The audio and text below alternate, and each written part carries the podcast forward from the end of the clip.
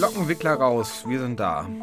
Ihr könnt sie auch drin lassen, stört uns nicht. Wir sind die beleuchteten Brüder, Folge 123 äh, des Podcasts der äh, beleuchteten Brüder, Belebu, auch genannt als Spitzname. Äh, wir sind zwei Herren, die schon einiges heute erlebt haben. Ich bin Benny, du bist. Nee, ich bin Tim, du bist Benny, so rum. Oder? So rum ist richtig. Es Ne? ist korrekt. Okay, äh, Ich was? finde, wir sind sehr leise da. ja, sie sieht leise aus. Aber Machen wir lauter hinterher. ja, kriegen wir alles hin in der Post-Production. Ja. Das geht durch so einen ganzen Apparat von Leuten. Niemand hat sich auf unsere, auf unsere Anfrage Nee. gemeldet, bei uns irgendwie in der Redaktion zu Ich finde noch arbeiten. nicht mal so eine humoristische Antwort. Ich finde das echt auch manchmal ein bisschen schwach, ja, dass Als- da so nicht zurückkommt. Also es kommt ja viel schönes, tolles, herzliches Feedback zurück. Das stimmt. Aber diesen, diese, diese Quatschwelle wird wenig gesurft mit uns zusammen. Meinst du, wir verlieren die Leute, wenn wir zu viel quatschig sind? Dann wird das keine gute Folge für die Menschen. Vielleicht gewinnen wir dann andere. Ich, aber die müssen uns ja erstmal entdecken. Niemand entdeckt uns. Ich glaube, in 122 Folgen haben wir die, die uns hören, so zementiert, die, die drehen auch so eine, so eine Folge wie heute mit uns. aber ich könnte mir vorstellen, dass so das, was uns besonders viel Spaß macht, nämlich Quatsch und Unsinn, äh, dass das dann so, ja, okay, wie lange reden sie noch darüber? Lass mal schnell zum nächsten ernsten Thema Meinst kommen. du, dass die glaub- die ernsten Themen schätzen? Ich könnte mir vorstellen, dass wir für manche Menschen so, das, so die Stimme der Vernunft sind. oh weh. Ui. Also wir haben uns gerade, muss man dazu sagen, durch einige alte Videos von uns geguckt und äh, zum einen auch gefragt, was ist das eigentlich für eine Art von Humor und mit wem teilen wir den eigentlich noch? Und zum anderen uns wieder die Bäuche wund gelacht, weil das äh, wirklich, also ich habe mich auch ein bisschen zurückversetzt gefühlt. Das ist eine Art von, von Spaß und Ausgelassenheit, die so ein bisschen auch nicht da ist in meinem Leben zurzeit. Oh, das klingt aber traurig. Nee, also es ist jetzt, ich habe ich hab viel gute Sachen und so weiter, aber, aber dieses sehr spezifische, habe ich so, äh, war so ein bisschen so, ach ja, stimmt. Das haben wir ja auch, Haben wir auch mal gemacht. Haben wir auch mal gemacht und das war so äh, viele Jahre lang ein regelhafter Teil. Und äh, das ist so absonderlich zum Teil und besonders, dass ich äh, ja, mich da gerne dran erinnere. Schön, dass wir die Erinnerung haben und das sogar als Videoform.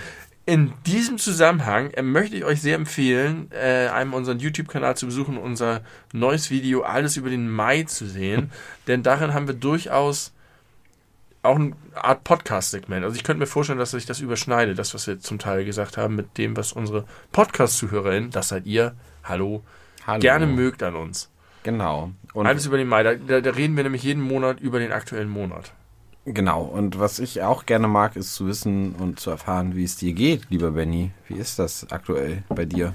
Ich fröstel ein bisschen. Ja, du Wir hast keine, keine Strümpfe an. Ich habe keine, keine, nichts an den Füßen. Ich habe richtig nackte Füße. Richtig nackt. Aber sie sind auf einem Teppich immerhin. Ich war gerade mit dir zusammen bei mir im Garten. In der Nacht. Mhm. Der Mond und das, das Sternzelt spannten 23 sich Uhr über uns. 22 am 30. April. Und seit wir wieder reingekommen sind, äh, ist mir ein bisschen kalt. Sonst geht's mir sehr gut. Was haben wir im Garten gemacht? Gepinkelt. Ja, In die Heckenrose. Heckenrose. Ja. Rosenhecke. Heckenrose. Heckenrose. Ja. Ist eine Hecken ist eine Art von Rose, eine Heckenrose. Blüht richtig schön. Aber es gibt auch Rosenhecken. Ist es das? Ja, das ist eine Hecke aus Rosen, aber die Heckenrose ist eine, eine Form der Rose.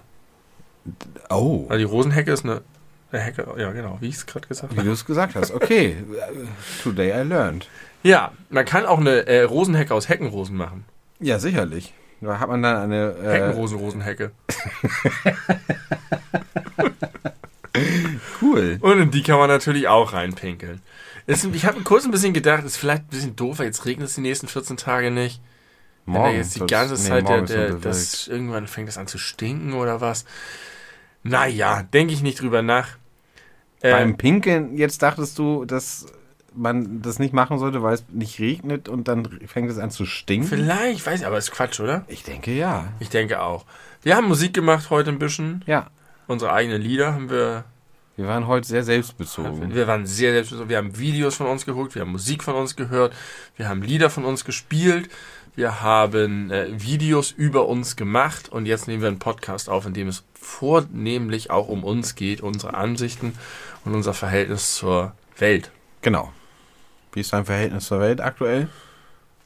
Ganz gut. Ach, das ist die Frage, die du mir gestellt hast. Wie geht's mir? Ja. Das ist jetzt der zweite Teil sozusagen, weil meine erste Fra Antwort war nicht befriedigend genug. War ich fröstel ein nicht, bisschen. nicht richtig passend. Mir geht's gut, Mhm. danke, denn äh, der ähm, warme Übergang in die warm, wärmere Jahreszeit tut mir sehr gut. Ich habe heute den ganzen Tag draußen geackert, gebuddelt, Erde geschleppt, Kompost ausgeleert, ein Hochbeet angelegt, wo ich eigentlich nicht weiß, ob das überhaupt sinnvoll ist, aber das machen Leute und das finden Leute cool und sagen, leg doch einfach ein Hochbeet an.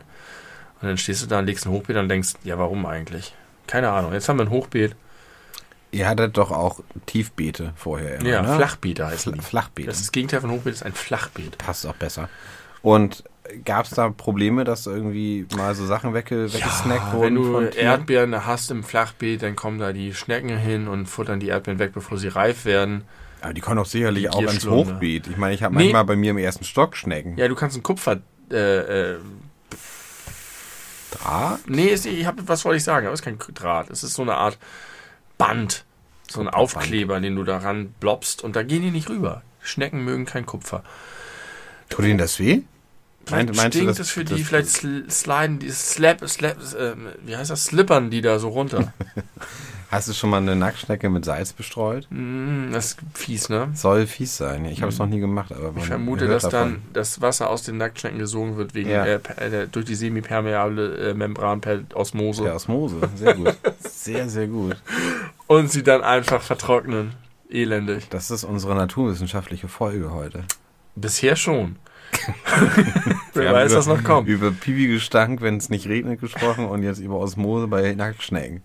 Also das ist eine Folge, von der ich erwarten würde, dass man sie besser nicht auf 1,2-facher Geschwindigkeit hört, weil wir haben die jetzt schon in uns drin. Ich spreche die ganze Zeit schon mit 1,2-facher Geschwindigkeit. Alles über Nacktschnecken, Ja. Osmose. Alles über Nacktschnecken, Osmose und es kommt noch. Ja, kommt noch. Wir sind ja noch früh. Du hast mir die Hashemitenfürst empfohlen, den Bobcast, den höre ich jetzt auf 1,2-facher Geschwindigkeit. Ich finde ihn gut, aber ist mir ein bisschen zu viel Abgenörde über äh, ähm, ähm, SprecherInnen. ähm, SprecherInnen. Ich habe ihn dir nicht empfohlen. Ich habe nur davon erzählt, dass es Ach den so. gibt. Ja, das das ist ganz gut. Ja, aber jetzt nicht als explizite Empfehlung für dich. Nee, hast du recht. Äh, irgendwas wollte ich eben noch zu dem anderen Sachen. Ding. Achso, äh, draußen. Toll. Hochbeet angelegt, richtig viel. Und ich fühle mich einfach gut. Ich weiß nicht, das habe ich schon mehrfach in. Wir sind jetzt ja schon im dritten Jahr des Podcasts. 2019. haben wir angefangen. 2019, ja. 20, also 2023? 20. also Viertes Jahr? Ja, Ende 2019 haben wir angefangen. Ja, dann sind wir beim vierten Jahr. Ja, Und äh, jedes Jahr sage ich das, wie gut mir das tut, draußen zu sein, den ganzen Tag, keine Schuhe anzuhaben, den Himmel über mir, die Erde unter mir. Es ist einfach, es ist einfach, es macht einen riesen Unterschied mit mir. da sind wir immer noch sehr unterschiedlich. Vielleicht soll ich in so eine Höhle ziehen, die in draußen ist. okay, wie geht's dir? Mir geht's auch sehr gut. Es ist, äh, wie eben schon gesagt, der 30. April, Sonntag. Äh, morgen ist frei, weil 1. Mai. Langes Richtig. Wochenende. Und ich habe ein ganz cooles Wochenende hinter mir. Äh, ich war gestern äh, zum ersten Mal seit 27 Jahren wieder in einem Fußballstadion und habe mir ein Fußballspiel angeguckt. Wieso weißt du so genau, dass es 27 Jahre her ist? Weil ich gegoogelt habe, weil ich mich erinnere, welches mein letztes äh, Spiel war. Und das war in der Saison äh, 96, 97. Und es war in der ersten Saisonhälfte, also 1996. Bei welchem Spiel? Äh, befürchte, dass du das so fragst. Ich kann es nicht genau sagen, welches das genau war, weil ich war sehr davon überzeugt, dass es St. Pauli gegen Freiburg war, was 1-1 ausging. Aber dieses, das letzte Mal, dass St. Pauli Freiburg in Hamburg gespielt haben und es 1-1 ausging, war 1987. Das heißt, das wird nicht stimmen. Was Nee. aber mit Sicherheit stimmt, ist, dass ich äh, ein Spiel gesehen habe. St. Aber es war im Millantor. es war im Millentor. Ja. Aber wo ich mir ganz sicher war, und ich bin mir ziemlich sicher, dass das nach dem war, was ich jetzt erzählen möchte, weil das erste war St. Pauli gegen Bayern, erste Liga, erster Spieltag. Und aus irgendwelchen, nicht aus irgendwelchen Gründen, aber aus, äh, was kurios ist, wenn man sich das so heutzutage vorstellt, ähm, fand das im Volksparkstadion statt. Ah ja. Wegen des großen Besucherandrangs, Ja. schätze ich jetzt mal. Ähm, und das war auf jeden Fall der erste Spieltag der Saison 97, 96, 97. Und ich meine, das zweite, wo ich war, war in derselben Saison nur später. Und war das so irgendwie mit Eltern, mit Papa? mit mein Bruder? Onkel äh, mütterlicherseits war äh, ein riesengroßer, wahrscheinlich würde man heutzutage sagen, St. Pauli Ultra und äh, mit Dauerkarte und jedes Heimspiel und viele Auswärtsspiele und so. Und der hat mich dann damals mitgenommen. Ja, ja. Fandst du das gut oder fandst du das, ich fand das als Kind, wenn ich als Kind im Stadion war, ein paar Mal nur, eigentlich nur im Volksparkstadion, glaube ich, schrecklich langweilig. Also das Ganze drumherum fand ich aufregend, man geht da rein, man geht auf diese großen Tribünen, da sind irgendwelche komischen Wurststände und die Leute pinkeln überall hin. Und schon irgendwie so spannend, aber das Spiel selber, da hat mir tatsächlich immer die Wiederholung und die Zeitlupe gefehlt. Also ich habe mit zehn Jahren das Spiel nicht richtig verstanden. Also äh, auch wenn ich es im Fernsehen geguckt habe, nicht. Da gab es halt Hast du neulich auch mal erzählt, ne? dass du das nicht gar nicht gecheckt hast. ja ganz viel. Dass Das ist passiert. dass du das- das- Fußball gespielt hast und die Regeln nicht kanntest. Genau, das fällt mir bei so vielen Dingen auf, so äh, in der Retrospektive, dass ich Dinge gemacht und erlebt habe, ohne so richtig zu verstehen, was ich da erlebe und, und, und mitbekomme. Äh, aber trotzdem, das trotzdem, also spannend und interessant und besonders und aufregend gewesen ist. Äh, so auch das. Also ich kann das gar nicht so richtig einschätzen. Äh, so richtig super interessant fand ich es aber wahrscheinlich gar nicht, äh, außer dass ich das gut fand, dass Bayern gewonnen hat und ich stand im St. Pauli-Block. Kennst du noch Rollos?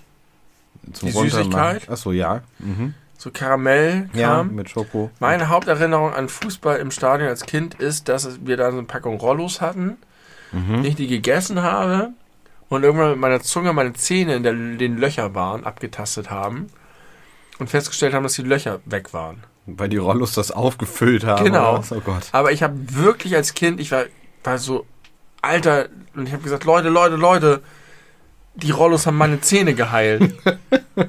Spart euch den Zahnarzt. Und dann hat mein vier Jahre alter Bruder mir gesagt, Älterer, ja, nicht alter. älterer, ja, ich war nicht nur, stimmt, mein vier Jahre älterer Bruder hat gesagt, du Idiot, der das scheiß Rollo klebt in deinen Zähnen. ja, Da habe ich mich richtig stumm gefühlt. verstehe ich. Das erinnere ich bis heute. Das ist das Einzige, was ich von dem Spiel erinnere. Ich erinnere noch, äh, ich, also wie, wie Christian Ziege da immer die, die Seitenlinie auf und ab gelaufen Oh ja. ist und viele falsche Pässe gespielt und immer so, oh, den Kopf nach oben und dann abgewinkt hat.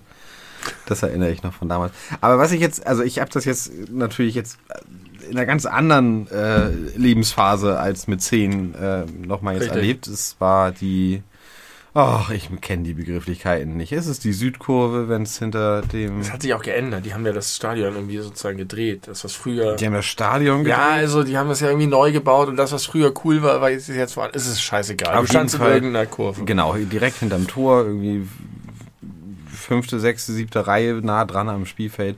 Und ich kann das sehr nachvollziehen, au- auch aus heutiger Perspektive, dass es fehlt, Wiederholungen sehen zu können. Und Mega, da ist ein Und? Tor und das ist sozusagen der Moment und dann siehst du halt so ein paar Leute laufen zur Eckfahne und freuen sich. Die anderen machen einfach so weiter und dann geht das Spiel halt einfach weiter. Das ist Ja. so antiklimatisch. ja, ja das, das kann ich nicht ganz fühlen, weil wenn dann so ein Tor fällt und dann wird es auch noch offensichtlich gegeben, einfach gerade wenn es dann für die Heimmannschaft ist, dann ist der Jubel halt sehr groß, irgendwie reißt das, stimmt. schon mit.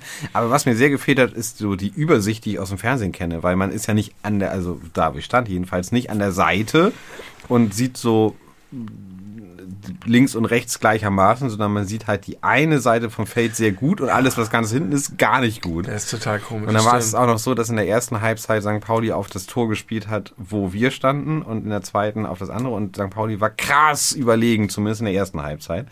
Was ganz gut war, weil da ist halt viel passiert und in der zweiten Halbzeit dachte ich schon, jetzt kriegen wir gar nichts mehr mit. War nicht ganz so, ist auch nicht so wahnsinnig interessant. Was ich aber spannend fand, war, ähm, ich weiß nicht, ob das in jedem Stadion gleich ist oder ob du das auch schon mal beobachtet hast und kennst von früher oder von wann auch immer du das letzte Mal. Wann warst du das letzte Mal im Stadion? In irgendeinem? Grob? Zehn Jahre. Okay. Offensichtlich gibt es Menschen, absolute krasse Ultra-Fans, die die ganze Zeit während des Spiels auf dem Zaun stehen und die Menge anheizen. Das Ja. heißt, mit dem Rücken zum Spielfeld. Ja, ja, mit, richtig, das Mit einem noch. Megafon und, und dann immer ansagen, welcher Fangesang jetzt kommt. Das Ja. war mir alles nicht bewusst. Und da war halt ein Typ, der relativ dicht an uns dran stand. Und der war Vollblut-Fan. Vollblut. Der hat, der war so into it. Der hatte da die Zeit seines Lebens. Wie so ein Dirigent stand er da auf dem Zaun ähm, und hat da getanzt und dirigiert und gesagt, und jetzt ihr, und jetzt ihr, los, kommt, kommt. Richtig geil irgendwie Programm gemacht. Der hat aber nichts vom Spiel Ja. gesehen. Ich bin mir, ich, also der wäre Ja. am Ende, wusste der wahrscheinlich nicht mehr, wie es ausgegangen ist. Ich, ich erinnere das immer, ja, das ist komisch, ne? Richtig komisch. Und ich habe mich so gefragt, wie kommt man denn in diese Position? Ja. Also der wird ja auch irgendwann mal als normaler Fan ins Stadion gegangen sein, sich das alles nochmal anguckt haben und irgendwann, der wird wahrscheinlich jedes Wochenende, wenn die Heimspiel haben, da genau stehen mit seinem Megafon und da gibt es wahrscheinlich immer dieselben drei, vier Leute, die sich Ja. da vielleicht abwechseln teilweise und die gucken nichts vom Spiel, sondern grölen nur in die Menge rein, was bestimmt cool ist. Also wenn man, ja, ja, das, ne, ja. wie bei so einem Konzert, wenn man, wenn man Die sagen, die stellen sich in den Dienst. Genau, die stellen sich in den Dienst der der. Mannschaft, der Fans. Ähm, die, ne, Ja. es hilft ja auch der Mannschaft, wenn die irgendwie supported werden und so, verstehe ich alles. Aber der Weg dahin interessiert mich so sehr, weil, und da habe ich auch gedacht, okay, der Typ dreht jetzt hier 19 Minuten völlig frei. Ja. Der ist vielleicht, arbeitet er in einer Bank oder als, als äh, Steuerberater oder als sein Ding. Architekt, who knows, Arzt, keine Ahnung. Und hier hat er so sein, seine Freiheit. Das ist so, so das Ding, auf sein, seine Leidenschaft. Ja. Er lebt dafür und kriegt aber gar nicht mit, hat jetzt St. Pauli gut gespielt oder nicht. Ich habe das früher mal gedacht bei Konzerten, das ist was anderes, weil das sind halt die Leute, die haben vielleicht gar kein Interesse an der Band. Aber wenn man so mit 17 so voll voller Euphorie in so einer Menge steht und es so geil findet und dann siehst du halt diese Ordner, die mit dem Rücken zur Bühne vor dir Ja. stehen und so mega gelangweilt einfach gucken und alle anderen sind so in Ekstase Ja, und ja. zerreißen sich und erleben gerade den krassen Moment und die sind da so, mm, mm, haben so Stöpsel in den Ohren und ja, das fand ich immer, das hat mich immer ein bisschen rausgezogen. Ja, kann ich das verstehen. sehen. Das ist natürlich jetzt das andere, weil der auch voll dabei war.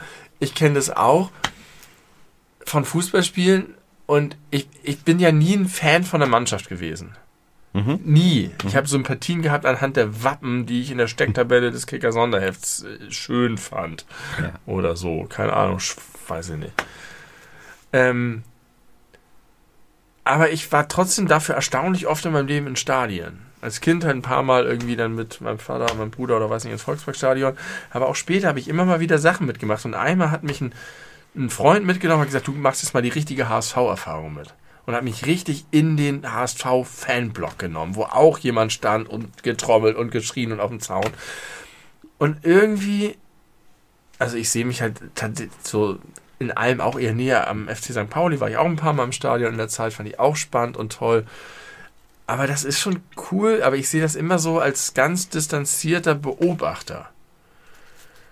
Ja. Als du jetzt im Stadion warst, war das für dich sozusagen, du guckst dir das mal an und bist mal Zeuge dessen? Oder bist du mitgestrudelt worden?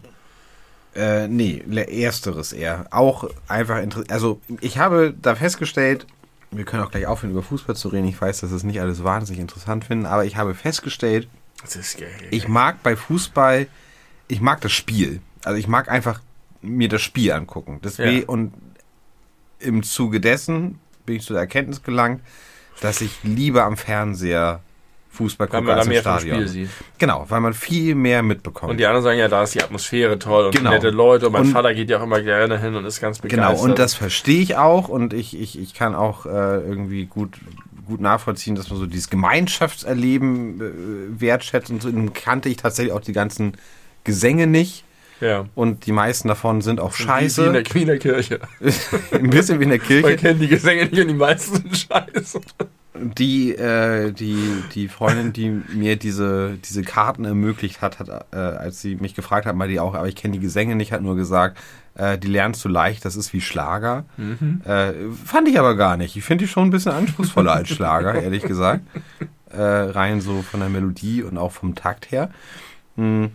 Aber ja, also ich fand es eine, eine, eine coole Erfahrung. Da war es auch noch irgendwie 13 Uhr Anstoßzeit und da irgendwie schon mit innerhalb also des, des Spiels so vier Bier reinzuknallen, hatte ein bisschen Festival-Feeling. Mhm. So ein bisschen außer, so neben parallel, parallele Realität, so fühlte sich das an.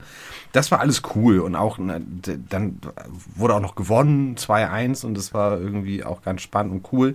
Aber es gab schon so ein paar Entscheidungen, wo dann natürlich so alle drumherum so, oh, scheiß Schiri, scheiß Bielefeld, scheiß, äh, wo ich so auch dachte, also jetzt mal ganz objektiv, du regst dich gerade umsonst auf. Also erstens hast du einfach Unrecht und zweitens, man muss doch einfach mal gucken, ob, also wo ist die Wiederholung? Ich will das sehen. Ja. Ich will gucken, ob das das ja. Abseits war. Weil das Abseits das ich kann man ja, auch, hinter, wenn man hinter ein Tor steht, kann man überhaupt kein Abseits beurteilen. Null. Als ich da im HSV-Fanblock war, habe ich auch gedacht, das ist einfach dann anders.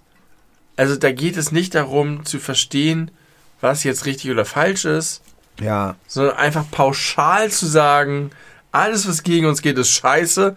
Alles, was der Schiri gegen ja. uns macht, ist kacke. Ja. Und dann gehst du halt with the flow. Ja. Aber, aber das, das, ich konnte, ich das, das meinte ich ja. Ich konnte mich genau und auch die Distanz nicht lösen. Ich konnte mich nicht darauf einlassen, sondern ich habe mir das angeguckt, fand es interessant, aber es ja. war nicht meins. Ja, ich glaube, zu dem, zu der Erkenntnis komme ich jetzt und unterm Strich auch. Trotzdem war das irgendwie schön. Ich habe ja. dann auch mal irgendwie, es gibt diesen noch kleineren Verein in Hamburg, Victoria Hamburg, die sind mal irgendwann über den OZ-Pokal, das ist sozusagen der Hamburger lokale Pokal, über den man sich dann für den DFB-Pokal qualifiziert, haben die im Finale gegen St. Pauli gespielt. Oh. Und da kam halt St. Pauli zu Viktoria Hamburg und St. Pauli war halt der große Profiverein. Die, sozusagen das große Geld. Also das ist genau die gegenteilige Rolle, die St. Pauli sonst hat. Ja. Und sind da angereist und da hat Vicky, wie Viktoria Hamburg von Fans genannt wird, und das war halt so richtig so ein Bolzplatz, haben 3-1 gewonnen. Und das war das geilste Fußballspiel, was ich so vom. Und da, da war halt, das, das war einfach so. Erstens, dass der, dass der große Verein St. Pauli war und der Underdog gegen die gewonnen hat, das war einfach fantastisch. Ähm, das war ein ganz großes Erlebnis. Und dann dazu die Stadionwurst und das Bier und so. Toll. Ja, also wo, du grad, äh, wo du gerade Festival-Dings äh, meintest, ähm, letzte Woche war in der Schule meiner Tochter ein Mitmachzirkus. Mhm. Total nett gemacht. Da dürfen die Kinder dann irgendwie üben die zwei, drei Tage lang ihre Sachen und dann gibt es eine richtige Vorführung im Zirkuszelt und das machen halt nicht irgendwelche Artistinnen, sondern die Kinder. Das ist total geil. Und am Ende haben dann habe ich mich dann auch freiwillig gemeldet zum Abbau des Zirkus, da kommen dann die ganzen Eltern hin. Und da war so, das ist dann auf dem Sportplatz und dann bauen die das Zelt ab. Und dann zieht mir irgendwann in die Nase so ein bestimmter erdiger Geruch. Das wie, so ein wie man das im, im Festivalgeruch. Ah, ja, mhm. okay. Ja. Und da habe ich festgestellt, wie sehr ich diesen Geruch liebe. Mm. Und wie sehr der für mich all dieses Ganze, und das habe ich auch manchmal bei sowas wie dem Fußballstadion oder so, es gibt so, so eine bestimmte Art von Acker, ich weiß nicht, was das ist, Heu und Erde und keine Ahnung, so eine bestimmte Mischung, die mich auf eine sehr tiefe Art so glücklich macht. Und mein, also kannst du das auseinanderhalten? Ist das einfach wirklich nur der Geruch? Also würde der auch losgelöst von der nein. Erinnerung funktionieren? Nein, nein. Oder ist es, weil ja. du das mit diesen geilen Erlebnissen verbindest? Also es, ist, es ist so ein bisschen süßlich und auch irgendwie angenehm. Ich weiß genau, was du aber meinst. Aber es ist, es ist für mich ein richtiges, komplettes Lebensgefühl. Es ja. ist einfach so ja rundum mich umarmt und akzeptierend als die mhm. Person, die ich bin und was ich mag und was ich mir wünsche. Das ist, und ich war da und es kam wirklich nur so ein Whiff. Ein Whiff, geil. Und sofort, und ja, toll. 2017 war ich auf dem Deichbrand-Festival und da äh, gab es die Situation, dass äh, an dem einen Tag der Headliner Materia gespielt hat und hat mich nicht so wahnsinnig doll interessiert. Der Tag war auch lang. Ich hatte viele gute Erlebnisse schon gehabt und dachte mir, jetzt kann ich auch einfach gut zurück Richtung Zeltplatz gehen und mich schon mal irgendwie hinlegen oder da nochmal hinstehen und gucken, ob da noch coole Leute abhängen. Und dann äh, habe ich Zähne geputzt und äh, bin mit meiner Zahnbürste zu so einem Wasser, äh, so einem Wasserloch gegangen, so ein Wasserspenderort und habe dann währenddessen so Zähne geputzt, während man so die krassen Bässe von Materia gehört hat. Es war warm, das war der normale Festival-Wahnsinn. Der Geruch war ebenfalls da. Und das war, das passt ganz gut zu das, was wir neulich in der Folge, äh, in der vorherigen Folge gesprochen haben, von wegen so Erinnerungen äh, treasuren, wahrnehmen, dass es jetzt was Besonderes ist, um sich Ja. daran später irgendwie vielleicht nochmal zu erinnern und das irgendwie besser zu, zu würdigen. Und genauso war es, dass ich so mit der Zahnbürste äh, im Mund, so Zähneputzend, einfach so Richtung meinem Zelt gelaufen bin, diese wahnsinnige Atmosphäre, dieser Geruch, diese ganzen vielen verrückten Menschen um einen herum und ich mich einfach nur frei und gut gefühlt Ja. habe. Ja, daran muss ich gerade denken und ich habe das, ich glaube, ich würde mich nicht mehr daran so gut zurückerinnern können, wenn ich nicht in dem Moment mir bewusst gemacht hätte, wie besonders das gerade ist, dass ich überhaupt unter freiem Himmel Zähne putzen, macht man ja, Ja. selten. Richtig. Äh, und da war das was ganz bewusst Besonderes und äh, das habe ich ganz tief in meiner Erinnerung vergraben. Ich weiß genau, was du meinst. Ja, es gibt so Momente, in denen das, das Erleben und das darüber reflektieren zusammenprallen und äh, funktionieren. Ich habe auch immer mal gedacht, wir waren zusammen auf dem Festival, an die, das abgebrochen wurde, das Hurricane Festival wegen eines 2006. Unwetters, äh, wo Muse nicht spielen konnte. Mhm. Und äh, irgendwie haben wir so einen Helden haben gespielt und wir haben uns das angeguckt, das Unwetter kam und kam und kam und kam und dann haben sie für Muse aufgebaut Ja, und noch Soundcheck gemacht. und Soundcheck gemacht und dann wurde es abgebrochen. Und im Nachhinein habe ich auch gedacht, ich meine, ich hätte, ich habe Muse nie live gesehen, du schon ein paar Mal. Ich hätte das gerne gesehen, aber ich glaube, dass dieses ganze Erlebnis mir dadurch viel krasser und eindringlicher in Erinnerung geblieben ist, wie es dann passiert ist, als wenn ich einfach ein Muse-Konzert gesehen hätte. Ich glaube, noch krasser wäre es dir eindrücklich in Erinnerung geblieben, wenn sie im Unwetter gespielt hätten. Möglicherweise, ja. Aber das war einfach, das war Musik ja wirklich auch so eine Aus sehr wenn, sie, wenn sie dann auf so eine Massenveranstaltung sagen, wir brechen jetzt dieses Festival ab, es ist ein zu krasses Unwetter, was da naht. Ja. Und dann äh, erstmal stellt man sich noch unter so einem Überstand vom Bierstand unter und dann stand ich da unter diesem, dieser, dieser Klappe vom Becks-Stand und irgendwann hat der Becksmann gesagt, sorry, ich mache jetzt hier zu, hat das weggemacht und dann stand ich da rusch, und über mir ist einfach wirklich ja. Es war schon berechtigt, die- dass sie es abgebrochen es war haben. sehr berechtigt, dass sie abgebrochen haben. Und dann dieser Weg zurück zum Zelt und wie sich das alles, dieses ganze Festival dann transformiert hat zu was ganz anderem. Das war schon ein geiler, geiles Erlebnis. ja, das war schon krass. Aber Warst du mit dabei, als wir dann in der Unterführung da noch waren? Nee, ich bin ja dann, ich hatte ja die, die große Problematik, dass ich äh, mit zwei anderen Freunden zum Parkplatz gegangen bin, weil wir ins Auto wollten, aber nicht mehr wussten, wo das Auto stand, weil ein anderer, der aber schon nicht mehr dabei war, einen Tag vorher mit dem Auto nochmal weggefahren war, um irgendwas zu kaufen. Ja, und dann und der hat es dann hatte. irgendwo anders hingepackt, aber er war nicht zu erreichen und wir hatten keine Ahnung wo. Und es war dunkel und es war krasses Unwetter. Aber ihr seid mit dem Auto wir sind zurückgefahren. mit dem Auto zurückgefahren. Das war ein ich krasses musste mit der Bahn Abenteuer. fahren. Und dann äh, sind wir in so eine Unterführung gegangen unten, und die ist langsam vollgelaufen und die Leute waren da einfach wirklich. Das war halt einfach. Also, die haben sich da mit dem Gaskocher noch so Sachen und waren ins Schlafsäcken und alles war nass und. das war ganz schön krass. Aber du sagst es jetzt so von wegen, du hattest den Luxus, noch im Auto zurückzufahren. Erstmal hat es, wie gesagt, eine lockere halbe bis dreiviertel Stunde gedauert, bis wir das Auto gefunden haben in diesem Regen. Dazu war dieser äh, Parkplatz halt auf dem Acker, der so nass und matschig war, dass man äh, literally bis, in, bis zu den Waden eingesunken Das ist dahin. krass. Und dann war nämlich die große Scheiße, dass wir dann das Auto gefunden hatten irgendwann und der Typ, dem das Auto gehörte, Robin Janis, liebe Grüße, also, beziehungsweise ich glaube seinen, seinen Eltern gehörte das, hat gesagt, ey Leute, wir können jetzt hier nicht so einsteigen, wir sind nass und schmutzig, zieht euch aus. Ja, okay, dann, ne, wir können uns ja nicht so mat- matschig nass auf die Sitze setzen. Geil. Und dann haben wir uns alle drei bis auf die Unterhose ausgezogen und dann haben wir uns dann ins Auto Wer war gesetzt. noch dabei? Du, Robin und? Benno. Ja. Und dann war die Situation, sind wir losgefahren, ungefähr einen halben Meter weit gekommen, festgefahren, weil der Untergrund so matschig war. Geil.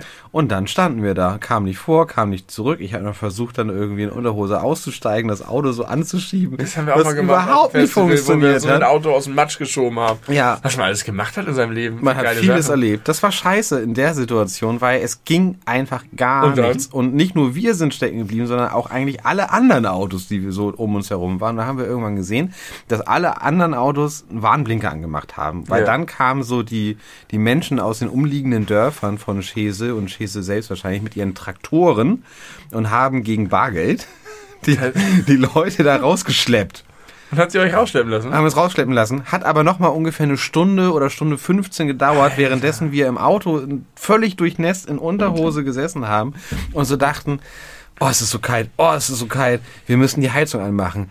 Und dann haben wir immer die Heizung angemacht und dann sofort der Gedanke, scheiße, wenn wir jetzt ohne die Motor laufen zu haben, die Heizung anhaben, dann geht ja gleich die Batterie. Ja. ja. Also wir dürfen nur ganz kurz heizen. Es ist so kalt. Und das hat so Krasser lange gedauert. Scheiß. Und dann sind wir äh, irgendwann da rausgeschleppt worden. Ich habe dem Typen noch einen super durchnässten 5-Euro-Schein in die Hand gedrückt, weil mehr Bargeld hatten wir nicht mehr. Und dann sind wir nach Hause gefahren. Ich bin irgendwie um halb vier Uhr morgens zu Hause okay, angekommen, ja, bin in so Unterhose aus dem Auto gestiegen, war über und über voller Matsch. Jetzt, aber das fand super. Jetzt, das habe ich so nie gehört. Wir, haben, wir waren da zusammen mit dem Festival ja. und dann haben wir uns halt getrennt beim News. Tschüss, tschüss. Wir gehen jetzt nochmal. Alles Gute. Meine Sache war, ich bin vom, vom, vom Festivalplatz zum Zelt gegangen. Auf dem Weg dahin, wir waren so ein bisschen erhöht mit unserem Zelt, du auch waren halt Sachen, die Leute, die völlig abgesoffen sind. Da waren komplette, das waren keine Pfützen, das waren Seen, auf denen Zelte gestrudelt sind. Hm. Da war ein Typ, ich bin da hingegangen, es war alles so unwirklich. Da war ein Typ, der hatte so eine eingerollte Isomatte über dem Kopf, hatte nur eine Unterhose an und hat ge gewimmert und hat gesagt, ich habe alles verloren. Ich habe alles verloren. Und irgendwie Zelte, die so wie Angeln äh, aus dem See gezogen wurden. Und dann sind wir zu unserem Zelt gekommen und es war alles noch okay. Und dann mussten wir aber die Zelte abbauen in diesem Unwetter. Und dann sind wir erstmal rein ins Zelt, haben uns ausgezogen, hatten noch irgendwie ein, eine Wechselgarnitur an. Ich hatte irgendwie so einen zu engen Pulli an. Ich, und es war so angenehm. Ich, wir waren so krass durchnässt. Und dann sind wir in dieses Zelt, der ganze Regen ergoss sich über das Zelt.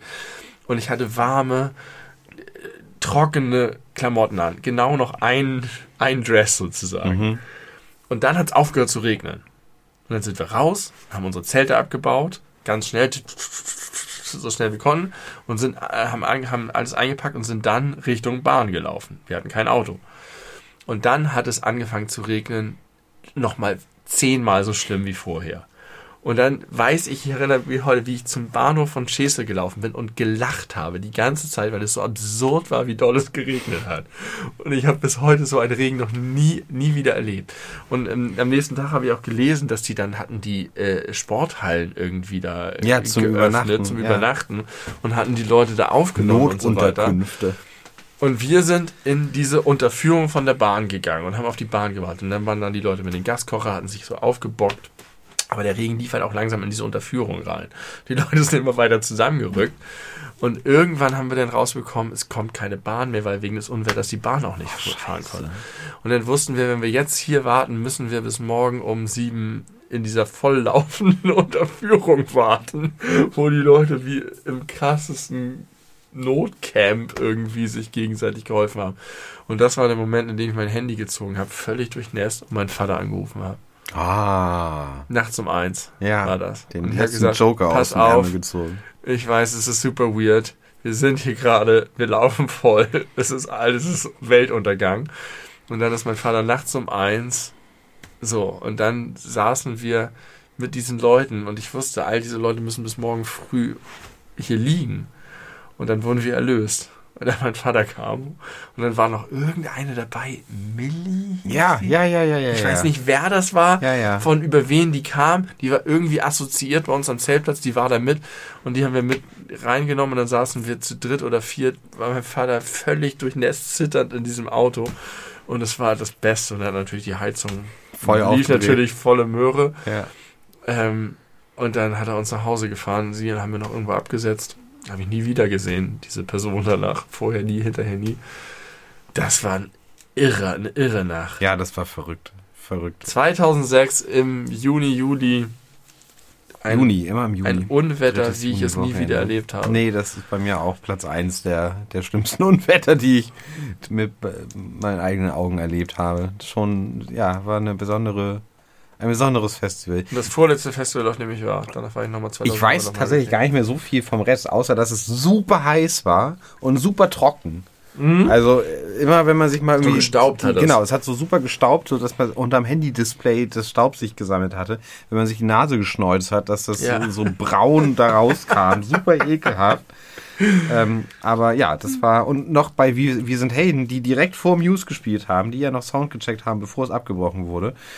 Äh, da war es noch so heiß und so trocken, dass so die Leute, so die Ordner vorne mit, mit so Feuerwehrschläuchen ins Publikum reingeschossen haben. Wasser. Wasser, weil es war so heiß und die Leute sind halt deswegen alle reihenweise abgeklappt, weil es heiß, trocken und Ja. scheiße war. Und dann hat sich das Gewitter aber sowas von Und entladen. dann sah man schon die dunklen Wolken am Horizont. Da haben sie schon die, die äh, wie heißt das, diese großen Bildschirme neben den Bühnen so Ja, runtergefahren. und dann kam auch dieser krasse Wind. Und dann kam der krasse Wind. durch. Ja, also das war, das war wirklich verrückt. Ich hatte schon vor ungefähr zweieinhalb Jahren mal äh, die Idee, eine Folge alles über Festivals zu machen. Das wäre hier jetzt, glaube ich, abgehakt. Haben, wir- äh, gehst du dieses Jahr aufs Hurricane? Ja. Aber mittlerweile, so wie auch 2018 zuletzt, ähm, ohne dort zu zelten, Ja. sondern äh, Das die. ist ja not for real dann. Ja, das denkt man, ne? Das kann ich auch nachvollziehen. Und ich habe das vorher auch gedacht, aber ich habe halt den Luxus, dass die Mutter, also meine Schwiegermutter, ungefähr 10, 11 Kilometer entfernt von Schese wohnt. Ja, da macht man das dann. Und das Klar. ist so geil, weil, äh, also zumindest wenn einen die Musik interessiert, ist es halt geil, weil ich habe bei all den Festivals, auf denen ich jemals in meinem Leben war, nie so viele Bands gesehen wie 2018 auf dem Hurricane, weil man einfach nur für die Musik hinfährt. Ja, und dieses ganze drumherum. Das ging mir ja eigentlich nicht. auch immer so. Ich war immer für die Bands da und ich erinnere noch, dass wir auf irgendeinem Festival waren, wo ähm, wir haben, das kann man auch heute nicht mehr sagen, damals haben wir sie die Neptun-Penner genannt. Erinnerst du noch Neptun-Pilsner?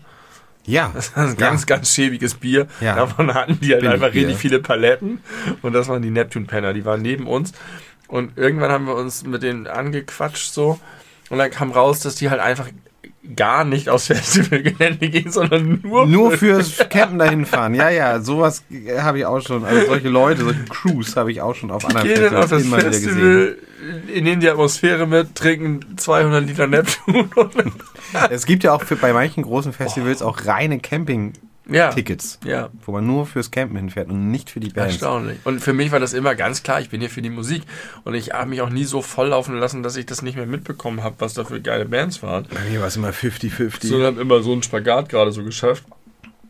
Ich habe das so, das war für mich so eine Welt, die ich mir selber aufgemacht habe und die ich so toll fand. Mhm. Und das ist dann aber ganz abrupt abge äh, abgebrochen. Ich habe Jahr für Jahr war ich auf immer auf irgendeinem geilen Festival, verschiedene Arten von Festivals. Und dann bums war es vorbei und bis heute habe ich das Gefühl, dass ich da nicht hin zurück kann oder dass ich da irgendwie. Also da war ich halt kongruent damit. Mhm. Da habe ich da hingepasst. Und jetzt wäre ich irgendwie eher ein Fremdkörper da.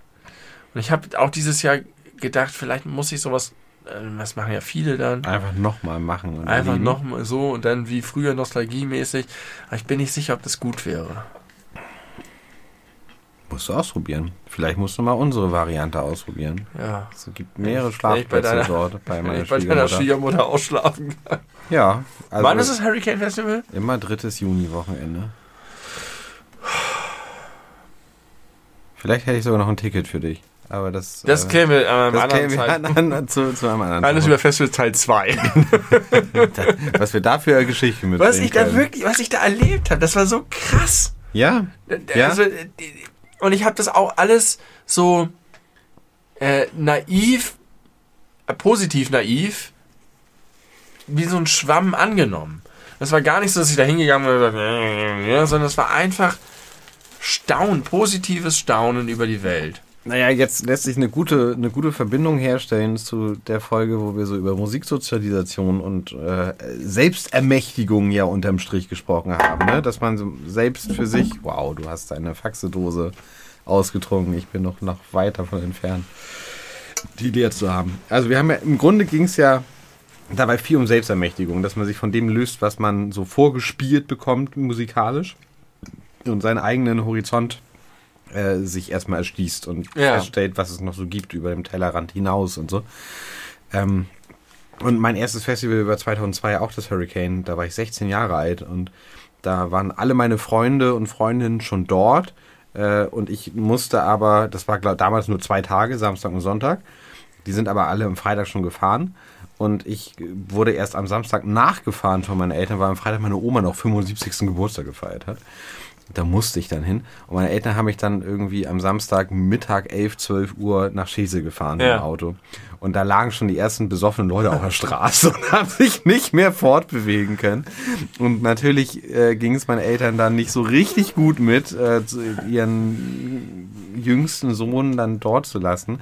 Aber für mich war das war das, ich fühlte mich, glaube ich, zum ersten Mal so richtig erwachsen und selbstbestimmt, dass ich so das Gefühl hatte, ich bin jetzt hier ein Wochenende, ohne dass, äh, ich bin noch nicht volljährig, aber meine Eltern haben keine Gewalt darüber, was mit mir passiert. Mhm. Und ich kann das völlig selbst entscheiden, wann ich ins Bett gehe, wann ich aufstehe, wie ich meinen Tag verbringe, ohne mich in irgendeiner Form rechtfertigen zu müssen, sondern nur nach meinem Trieb sozusagen ja. mich, mich äh, ausleben kann. Und das war so krass ja, und Das ist natürlich für viele Leute, das ist ja auch das, was ich eigentlich immer ein bisschen fast schon problematisch problematisch finde, dieses, auch dieses Karnevalsding nach dem Motto, hier können wir richtig die Sau rauslassen.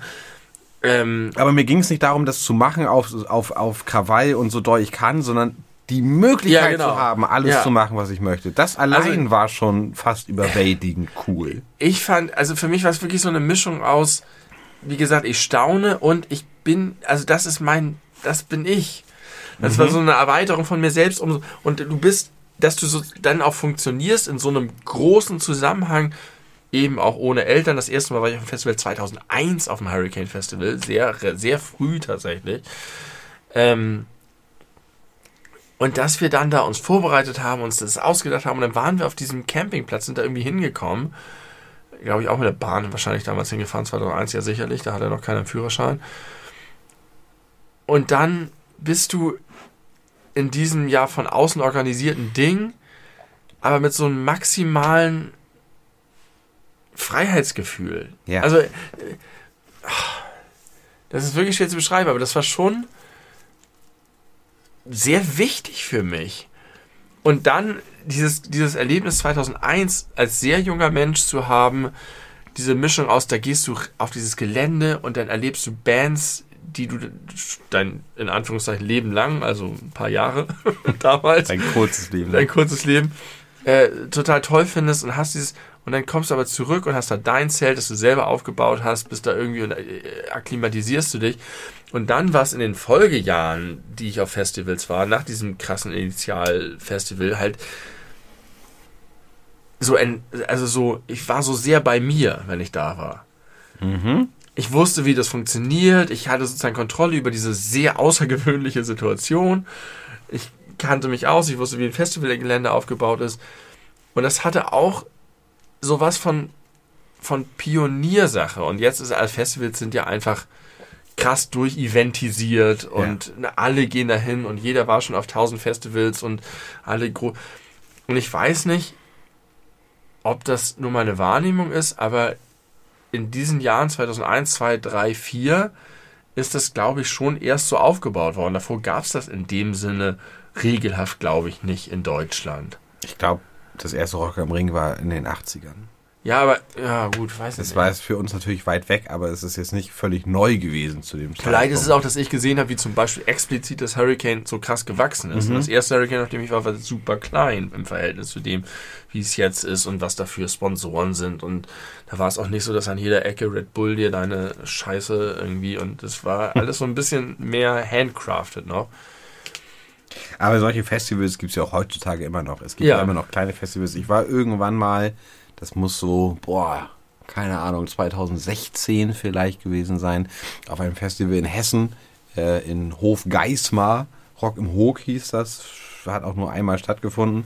Da waren, habe ich glaube ich hier schon mal anklingen lassen, 3000, 3500 BesucherInnen insgesamt und auf dem Festivalgelände, nee, Quatsch, auf dem Campinggelände waren mit uns, wir waren da mit vier Jungs, ich glaube 34 Leute oder 35. Also man kannte am Ende alle.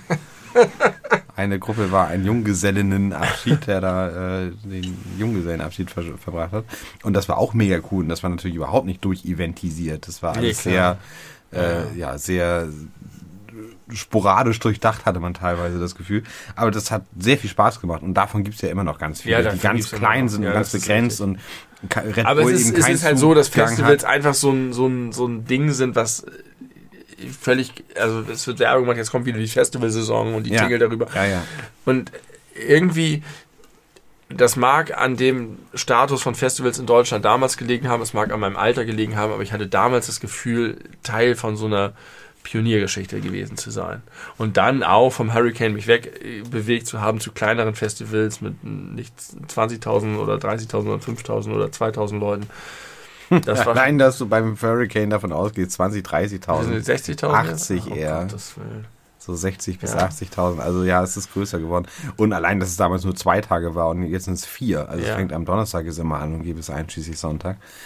Ähm, Wir waren auf dem Ibbenbüren Festival. Von den Donuts. Von den Donuts. Da haben die Donuts selber, und wir waren große, glühende Fans der Donuts. Wir haben, sind nach Flensburg und Hannover gefahren, um Konzerte von denen zu sehen.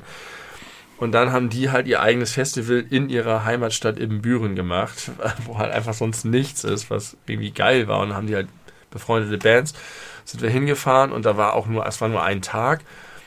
Und wir mussten halt irgendwo übernachten. Und dann haben wir uns auf dem einfach auf so einem Campingplatz in Büren eingemietet, wo halt so Dauercamper waren und wir. Also eher so eines deutsches. Ja, äh, genau. Aber die haben uns da ganz warm und freundlich empfangen und Schön. waren ganz interessiert an uns und was das ist. Da kommen halt so irgendwelche 16-, 17-Jährigen. Das. Ja. Toll, toll, toll. Tolle Erinnerung. Ich bin auch ganz, ganz glücklich, das alles mitgemacht zu haben. Ja, irgendwie auch im richtigen Maße und ich weiß immer noch nicht so genau, warum ich dann aufgehört habe damit.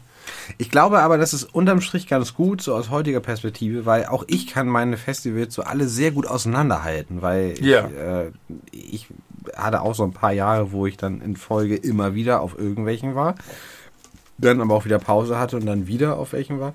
Und dadurch kann ich die alle auseinanderklamüsern. Wenn man jetzt irgendwie seit 2001 jedes Jahr beim Hurricane gewesen wäre, würdest du jetzt auch nicht mehr sagen können, Richtig. was war 2009 und was war 2012.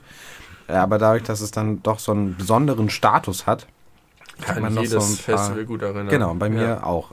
Also wir waren nur auf einem einzigen Festival zusammen, nämlich auf genau diesem 2006 ich glaube ja. Ja. Ich muss super pipi wie ein Lulu. Ich auch. Richtig doll. Machen wir eine Pause. Ich schlage vor, wir machen eine Pause. Vielleicht schaffen wir es sogar noch, je nachdem, wie viel Zeit. Es ist erst 0.05 Uhr. Das ist für mein aktuelles Gefühl, weil Einen ich mich so jung fühle. Wunderschönen 1. Mai. Wir haben uns in den Mai gequatscht. Ja. Quatsch in den Quatsch Mai. in den Mai. Erinner dich in den Mai. Alles über Festivals und Quatsch in den Mai. Schwelge in den Mai, möchte ich sagen. Haben wir gemacht.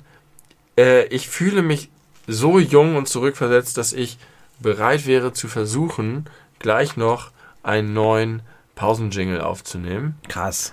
Müssen wir auch, aber auch alles nicht in der Folge besprechen. Doch, okay. ich mache das absichtlich, um dich darauf ein um, bisschen festzunageln. Um Druck, Druck zu Um Druck aufzurücken. Jetzt möchte ich erst Pipi machen. Ich äh, mache das oben, bringe die Gitarre mit. Wir sehen uns und hören uns nach der Pause wieder. Eure beleuchteten Brüder wünschen euch eine wunderschöne erste Pause. Erste? Dieser Art. Pause. Das war doch was ganz Besonderes, was ihr gerade gehört habt, liebe Freundinnen und Freunde und alle dazwischen und außerhalb, wie Jan Böhmermann immer sagt. Da sage doch irgendjemand, man könne sich nach 142 Folgen nicht noch irgendwie bewegen. Das habe ich noch nie gehört, dass das jemand sagt. Aber wenn, ist diese Person auf jeden Fall auf, der, auf dem Woodway unterwegs. Auf dem absteigenden Ast auch des Lebens gleich auf den. Das ist schon wieder sehr hart. Ähm, Woodway ist auch hart. Ich habe eine kleine. Das ist, ist, Vielleicht ist es ein Callback. Ich muss mir mal sagen, ob, ob das als Callback äh, herreichen kann. Oh. Ähm, und zwar, wir haben über Musiksozialisation, über neue Türen, über äh, Tellerrandüberwindung und ähnliches gesprochen. Ja. Und ich habe jetzt, was ist das denn? Keine Ahnung. Das ist eine Apparatur, wie ich sie noch nie gesehen habe. Wirklich. Erkläre, ist, was, erkläre, was du, erkläre, was du da gemacht hast. Ich habe hier eine Piccolo-Flasche Paul Faber Cremant mm. de Luxembourg. Also ein Brü Cremant Sekt aus Luxemburg. Knallsoße, eine kleine Flasche eine, Knallsoße. Eine Knall, sehr kleine Flasche Knallsoße, es sind nur 20 Zentiliter drin. Mm. Also bitteschön. Und da ist eine, eine, ein Verschluss drauf, der erinnert entfernt an einen Korken. Und ich Übrigens, ganz kurz, Zentiliter ist die dümmste Einheit, die es ja, gibt. wirklich, da hast du total recht. Deziliter wäre noch ein bisschen kaputter.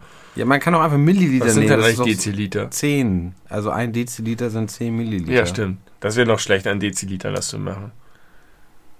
Aber Oder? es ist gleich bescheuert. Zwei Deziliter sind das hier, ne? Man können sie doch einfach auf, ja genau, man kann sie doch einfach auf, auf Zwei Milliliter Deziliter. einigen. 20 Zentiliter. Aber meistens stehen auch Milliliter drauf. Ja. Was sind das für Leute, die Zentiliter draufschreiben? Verrückte. Also, wenn ich ein Unternehmen hätte, ich würde Deziliter nehmen. Du hast kein Unternehmen. Nee. Ich sag, deswegen sage ich wenn. Wenn. Ich spreche im Konjunktiv. Wenn das Wörtchen wenn nicht wäre. dann hätte ich Deziliter auf meiner Flasche. Kann man so sagen. Auf jeden Fall ist der Verschluss sonderbar. Ich weiß nicht, ob äh, ich hier öffnen soll oder hier. Es, ist ein zweigeteilter Verschluss. Vielleicht ist es einfach ein normaler Schraubverschluss, Dreh der mal- sehr, sehr. dran. Ja. Ja. Aber ganz komische Form. Aber wie bekloppt einen Schraubverschluss zu machen, aber vorher das so zu umwickeln. Vor, genau, das soll den äh, äh, Anschein erwecken, man hätte es hier mit einem echten Richtigen- Qualitätsprodukt zu tun. Richtigen Korken zu tun. Und auch das äh, optisch ist nur dafür da, eine Und Illusion so zu erzeugen. Ein, ein Korken. Man will uns Korken. einlullen. Und es, Mit einem falschen Korken. aber die beleuchteten Brüder ein- schauen durch das falsche Spiel hindurch. und lassen sich nicht einen Bären aufbinden. Äh, mittlerweile ist ja der 1. Mai, wir haben es gleich halb eins. Äh, wir haben beide ein Lieder Faxe getrunken und jetzt äh, haben wir noch so ein Cremant. Ja, aber auch nur, weil du wolltest, dass eine Knallsoßenfolge wird. Das habe ich mir gewünscht. Ist dir bewusst, dass wir die ganze Zeit in Stereo jetzt aufnehmen? Nee, das ist das erste Mal, dass der beleuchtete Brüder-Podcast in Stereo aufgenommen wird. Wollen wir nochmal hier abbrechen, noch einen kleinen zweiten Pausenjingle zeigen und das nächste Mal in Mono weitermachen? Fantastische Idee. Wir haben nämlich viel gearbeitet in der Zwischenzeit. Die Pause war nicht unverschwendet. Doch, doch, doch. Sie war unverschwendet. Sie war unverschwendet. Eine unverschwendete Pause. Und wie unverschwendet sie war, Hört ihr werdet jetzt. ihr jetzt hören. Viel Freude. Viel Erfolg, viel, viel Freude. Mischung aus Erfolg und Freude. Tschüssi. Wir müssen kurz was machen, wir sind gleich wieder da. Die Zwischenzeit versüßen wir euch mit Schalala. Schalala! Oh Mann, auch gut. Zurück man in kann Mono. Sich, man kann sich gar nicht erinnern, wie gut. Nee, man kann sich gar nicht entscheiden, was besser ist. Nee. Das wollte ich eigentlich sagen. Kann ich auch nicht, aber ich fühle mich wohler jetzt in Mono wieder. ja, da fühle ich mich auch mehr zu Hause. Ja, Äh, wie auf dem Festival fast. man wird, huch, man, man wird keinen keinen Unterschied merken als, äh, als Zuhörer oder Zuhörerin. Aber ich merke einen Unterschied.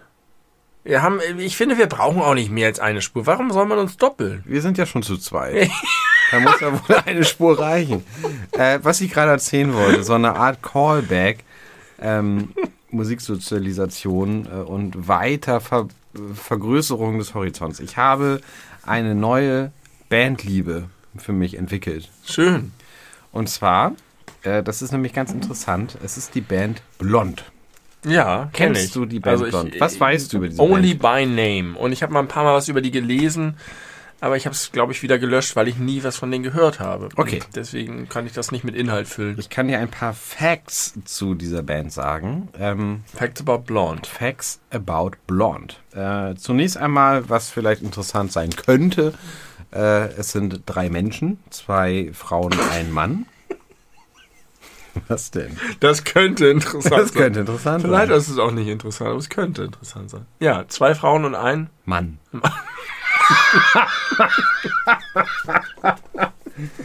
Der Mann kann nichts sehen. Ist das interessant? Ja, Ja, ne? ja, finde ich schon. Der ist, äh, kann nicht gucken. Ja, was spielt der für ein Instrument? Der spielt äh, vor allem Bass und aber auch äh, Klavier, also so Keyboard. ja. Macht dabei ist sehr gut. Ja. Nach allem, was ich bislang beurteilen kann, ist das ein wirklich, also jetzt kein, kein krasser Virtuose, aber ein sehr solider, guter Musiker. Ja. Das kann, man- kann man, glaube ich, so festhalten. Und er singt auch. Und die äh, beiden Hauptsängerinnen sind äh, Lotta und Nina Kummer, ihres Zeichens Schwestern von Felix. von Kummer. Felix und Till Kummer. So Mhm. ist es. Ähm, und ich glaube, so über die Schiene sind die auch ein bisschen in die Öffentlichkeit oder in die öffentliche Wahrnehmung gespült worden. Haben ein bisschen Glück gehabt, dass haben, berühmte Brüder haben. Haben berühmte Brüder, sind mit denen auf Tour gegangen, waren viel Vorband von anderen äh, Bands aus dem Kosmos wie Almai Kantereit und Faber und äh, Leoniden und so, die alle irgendwie bei derselben Agentur unterwegs sind. Und die haben jetzt letzten Freitag ein neues Album rausgebracht. Äh, also vorletzten Freitag muss man jetzt sagen. Perlen heißt das. Und ich habe da reingehört und mich ein bisschen doll verliebt in, in diese, diese Band. Band, weil die einen sehr eigenen Sound haben einen sehr tanzbaren, aber sehr besonderen Sound, den ich so von anderen Bands nicht kenne. Was nicht bedeutet, dass die einzigartig sind, sondern dass ich einfach nicht mich besonders gut auskenne. Aber in meiner Wahrnehmung sind die sehr einzigartig. Das Interessante bei denen ist aber, ich meine, die beiden Schwestern, die die Haupttexterinnen zu sein scheinen, äh, sind Mitte 20. Ja. Und somit nicht mehr unbedingt so meine Generation. Und man hat auch das, oder ich könnte auch den Eindruck gewinnen, dass ich nicht Zielgruppe bin. Ja. Weil die machen Band, äh, äh, Songs über Mansplaining, über Dickpics, über äh, die schlechte Quote von weiblichen Bands auf Festivals und ähnliches. Aber das sind alles Themen, die du schon in diesem Podcast angesprochen genau, hast. Genau, die mich genau die Zielgruppe. Die mich auch alle interessieren, aber wenn ich jetzt leidenschaftlich die Texte mitsinge, sind sie aber ja natürlich trotzdem aus einer weiblichen Perspektive geschrieben. Ja. Und äh, ich habe mir natürlich daraufhin auch gleich Tickets für die Tour gekauft. Am 30. November sind die in Hamburg im Übel und Gefährlich. Da werde ich hingehen und freue mich ganz doll darauf. Und das lässt mich aber trotzdem so ein bisschen zweifeln, weil wenn man sich so Videos anguckt, so aus dem Internet von so Live-Konzerten, die sind ja gerade schon auf Tour zum neuen Album, das Publikum ist primär weiblich und auf jeden Fall unter 25. Ja. Also ich werde da eine eine äh, sonderbare alte Ausnahme sein. Exakt genauso. eine sonderbare alte und äh, geschlechtlich nicht ganz passende oder geschlechtsidentitätsmäßig nicht ganz ja. passende Ausnahme sein. Aber trotzdem fühle ich die Musik ganz toll und äh, weiß nicht so genau, ob das so eine Art Midlife Crisis oder ah. Quarter Third Life Crisis ist. Also was bewegt dich sozusagen, ja. Oder ist es wirklich der Sound? Ist es, ist es die Verbindung zu Kraftklub? Weil ohne die hätte ich die ja wahrscheinlich gar das nicht kennengelernt. Das spielt auf jeden Fall eine große Rolle, glaube ich. Beim Kennenlernen jedenfalls. Ja. Aber ich kenne, man muss sagen, ich kenne die Band eigentlich schon ziemlich lange, weil ich habe die auch sogar schon mal als Vorband gesehen vor fünf Jahren oder so und fand die da so, äh, ging so. Dasselbe hatte ich aber auch bei Faber auch schon mal, wo ich den als Vorband gesehen habe und nicht gleich überzeugt war. Und dann viele Jahre später, wenn ich mich mit dem Övre besser beschäftigt habe, äh, dann doch äh, wirklich sehr viel äh, daraus ziehen konnte. Und bei Blond ist es jetzt gerade ganz genauso. Also seit ungefähr einer Woche läuft bei uns zu Hause es gibt nur zwei Alben, beide dauern knapp über eine halbe Stunde. Man kann sich da schnell reinhören und schnell das sich erarbeiten und erschließen. Und die haben einfach ein paar krasse Ohrwürmer, mega tolle Ohrwürmer.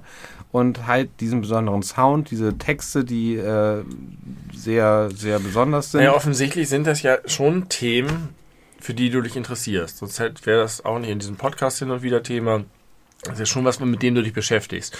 Insofern entspricht es, entspricht es schon ein bisschen deiner Lebensrealität, wenn auch nicht direkt, äh, so zumindest indirekt. Ja.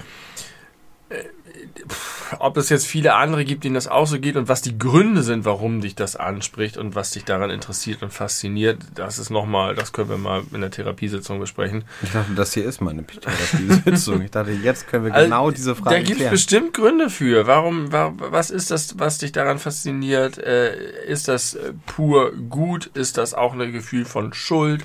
Ist das, was hast du damit zu tun? Was ist Schuld? deine Rolle? Ja. Nee.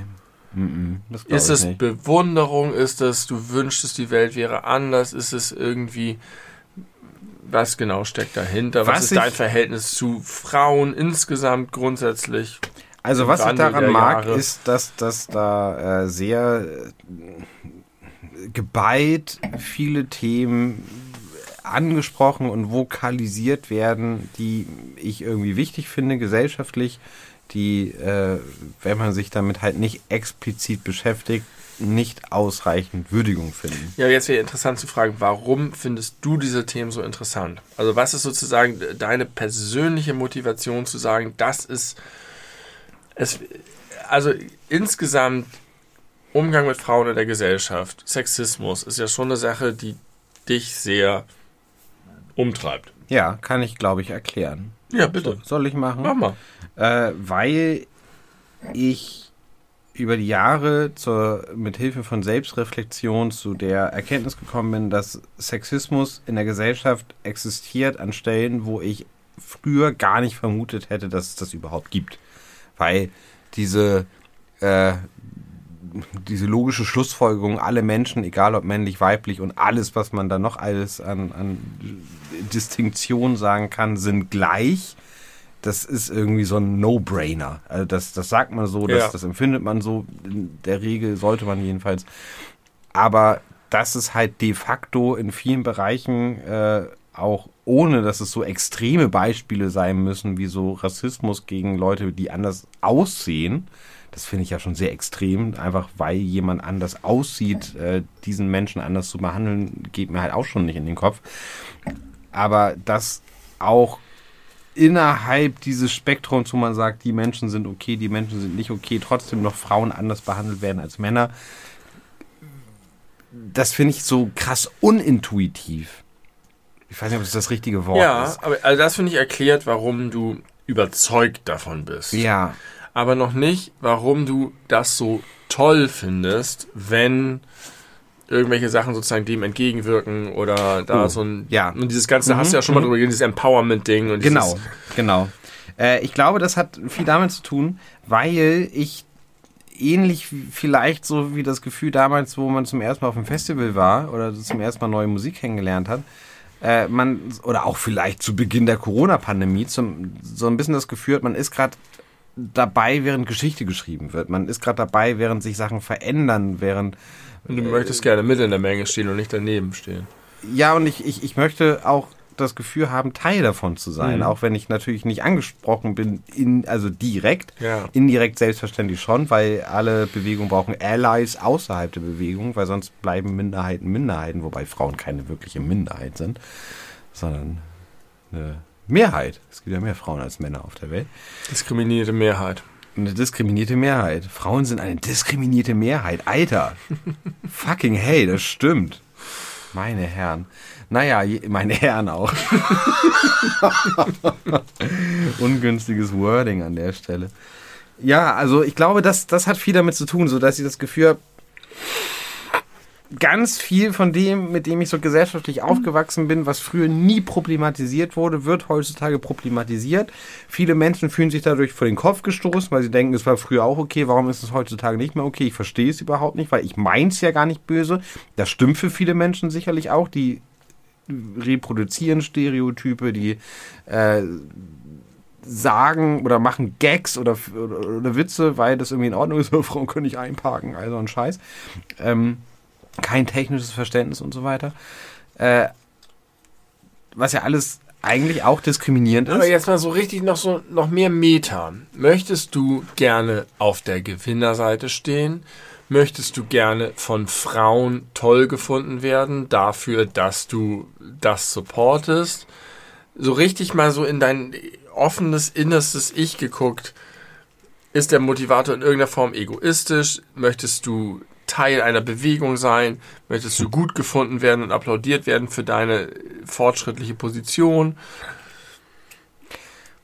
Weißt du, was ich ja, meine? ja, ich weiß, ich weiß, was du meinst. Das ist äh, eine sehr, sehr interessante Frage. Also, ich halte diese lautstarke Meinungsäußerung in diese Richtung für wichtig, also für, für gesellschaftlich relevant, weil ich auch eine, eine utopische Vision von einer Gesellschaft habe, in der ich leben möchte, die nicht die aktuelle ist. ja. Also ein, ein, ein, eine Wunschvorstellung, in welche Richtung sich die Gesellschaft verändert. Das ist, geht weit über so, so äh, Geschlechter. Äh, Unterschiede hinaus. Das sind auch äh, Umgang mit, mit armen Menschen, Umgang mit, mit äh, kulturfremden Menschen. Also eigentlich so alles, was man vielleicht als rechtskonservativer Mensch abwertend als woke bezeichnet. Das ist ja etwas, was ich prinzipiell sehr positiv finde. Mhm. Also vieles davon, vielleicht auch nicht alles, keine Ahnung, was er alles drunter zählt. Ähm, also erstmal ist es, finde ich, das sind grundsätzlich wichtig zu vertretene Werte. Und zwar nicht, weil ich Applaus dafür haben möchte, sondern weil das ein, eine Gesellschaft ist, wie ich sie mir wünsche, in der ich persönlich gerne leben würde, was egoistisch ist. Nicht, weil ich selber mir ja, Vorteile ja, davon Im Gegenteil, das ist ja, eine, du hättest ja im Grunde einen Nachteil, weil die jetzt gerade strukturell bevorteiligt ja, ist. Ja, das stimmt. Das stimmt. Und was ist das Aber was dann? Was hast du davon? Da, das, du egoistisch. dass ich auf einer Metaebene weiß, dass es besser ist. Also ich, ich weiß, dass es die bessere Variante der Gesellschaft wäre, wenn ich nicht bevorteilt werden würde. Ich weiß gar nicht, warum ich so kritisch da Nee, ich, nein, ich, ich finde das total spannend, dass du das so, so fragst. Ähm, weil das, ja, dem kann man ja auch mal so gemeinsam auf den Grund gehen. Ja. Mir gefällt auch, dass sie einen Song haben, wo sie äh, das Wort Wespennest auf Lesbensex reimen. Das finde ich auch außerordentlich cool. Nicht, weil es Lesbensex ist und nicht das, weißt du, sondern ich finde einfach die, ich finde die, ja. die Idee Wespennest auf Wespensex. Nee. In dem Lesbennest haben die Wespen Sex. Ja. Ja, das finde ich irgendwie. Find also, weißt du, weil du hast ja auch ein Kontinuum, als du als äh, jüngerer Mensch in denen du, wie du gesagt hast, ja auch selber sehr sexistisch warst und äh, ja auch wie, also wie jeder Mensch, auch ich habe mich heute noch ich, ich habe mich sexistisch verhalten. Ja. Aber auch heute ist es ja wahrscheinlich immer noch so, dass du gerne auch als Mann Frauen gefällst und irgendwie und da sucht man sich dann ja vielleicht auch seinen Bereich und also für mich ist das so schwierig, sich das zu trennen, die Überzeugung, die man hat, die man auch gewonnen hat im Laufe der Zeit, von der Prägung, die man hat, die, wie wir ja selber gesagt haben, wir nutzen, dass wir privilegiert sind mhm. äh, und es ist auch irgendwo ein Sexismus noch dabei und und das sozusagen zu, zu sezieren und zu trennen, was ist jetzt eigentlich was in mir und was motiviert mich wozu und ist das eigentlich wirklich positiv oder ist das auch egoistisch oder das finde ich schon alles ein spannendes. Ist es. Und ich glaube, das sind auch einfach sehr viele Puzzleteile, die da irgendwie zusammenkommen. Also, ganz doll der Wunsch, dass sich die Gesellschaft verändert in vielen Dingen. Und dazu gehört auf jeden Fall geschlechtliche Gleichberechtigung und Gleichberechtigung ganz allgemein. Aber jetzt auf das konkrete Thema bezogen, in Bezug auf, auf Männer-Frauen-Ungleichheit, Gender Pay Gap, bla bla bla bla und alles, was noch irgendwie darüber hinaus irgendwie dazugehört. Äh, das finde ich ist etwas, wo ich mich eigentlich fast ein bisschen als, als Rasse dafür schäme, dass wir 2023 immer noch überhaupt darüber reden müssen und dass es nicht schon längst erreicht ist, weil ich das einfach so naheliegend finde, den Gedanken, dass Männer und Frauen einfach gleichberechtigt sind Punkt. Nicht so, wir müssen dafür sorgen, dass, sondern es ist einfach ein, hm, Erreicht, ja. meinetwegen sogar biologischer Fakt. Und dass irgendwie die äh, Gesellschaft wie die Menschen, und wie ich rede jetzt tatsächlich ausschließlich aus einer deutschen Perspektive, wenn man sich das global anguckt, hat man da ganz andere Probleme. Aber selbst aus einer rein deutschen Perspektive ist es ja noch de facto nicht erreicht. Ja. Und wenn man weiß ich nicht, solche Sachen, so Comedians, Alltagssprüche, wenn man Leuten im Imbiss zuhört, die sich unterhalten, Leute in der Bahn sich irgendwie da an Gesprächen teilnimmt, so akustisch, ohne es zu wollen, dann merkt man ja immer noch, dass da so krass viele Vorurteile und äh, Diskriminierung stattfinden, die den Leuten selber gar nicht bewusst sind oft und vielleicht dieses auch gar nicht böse meinen, aber was einfach ein Ausdruck dessen ist, dass Frauen und Männer anders wahrgenommen werden. Dass ja. also ich und ein, ein Punkt, wo man selber das denkt, aber vor wenigen Jahren dort war.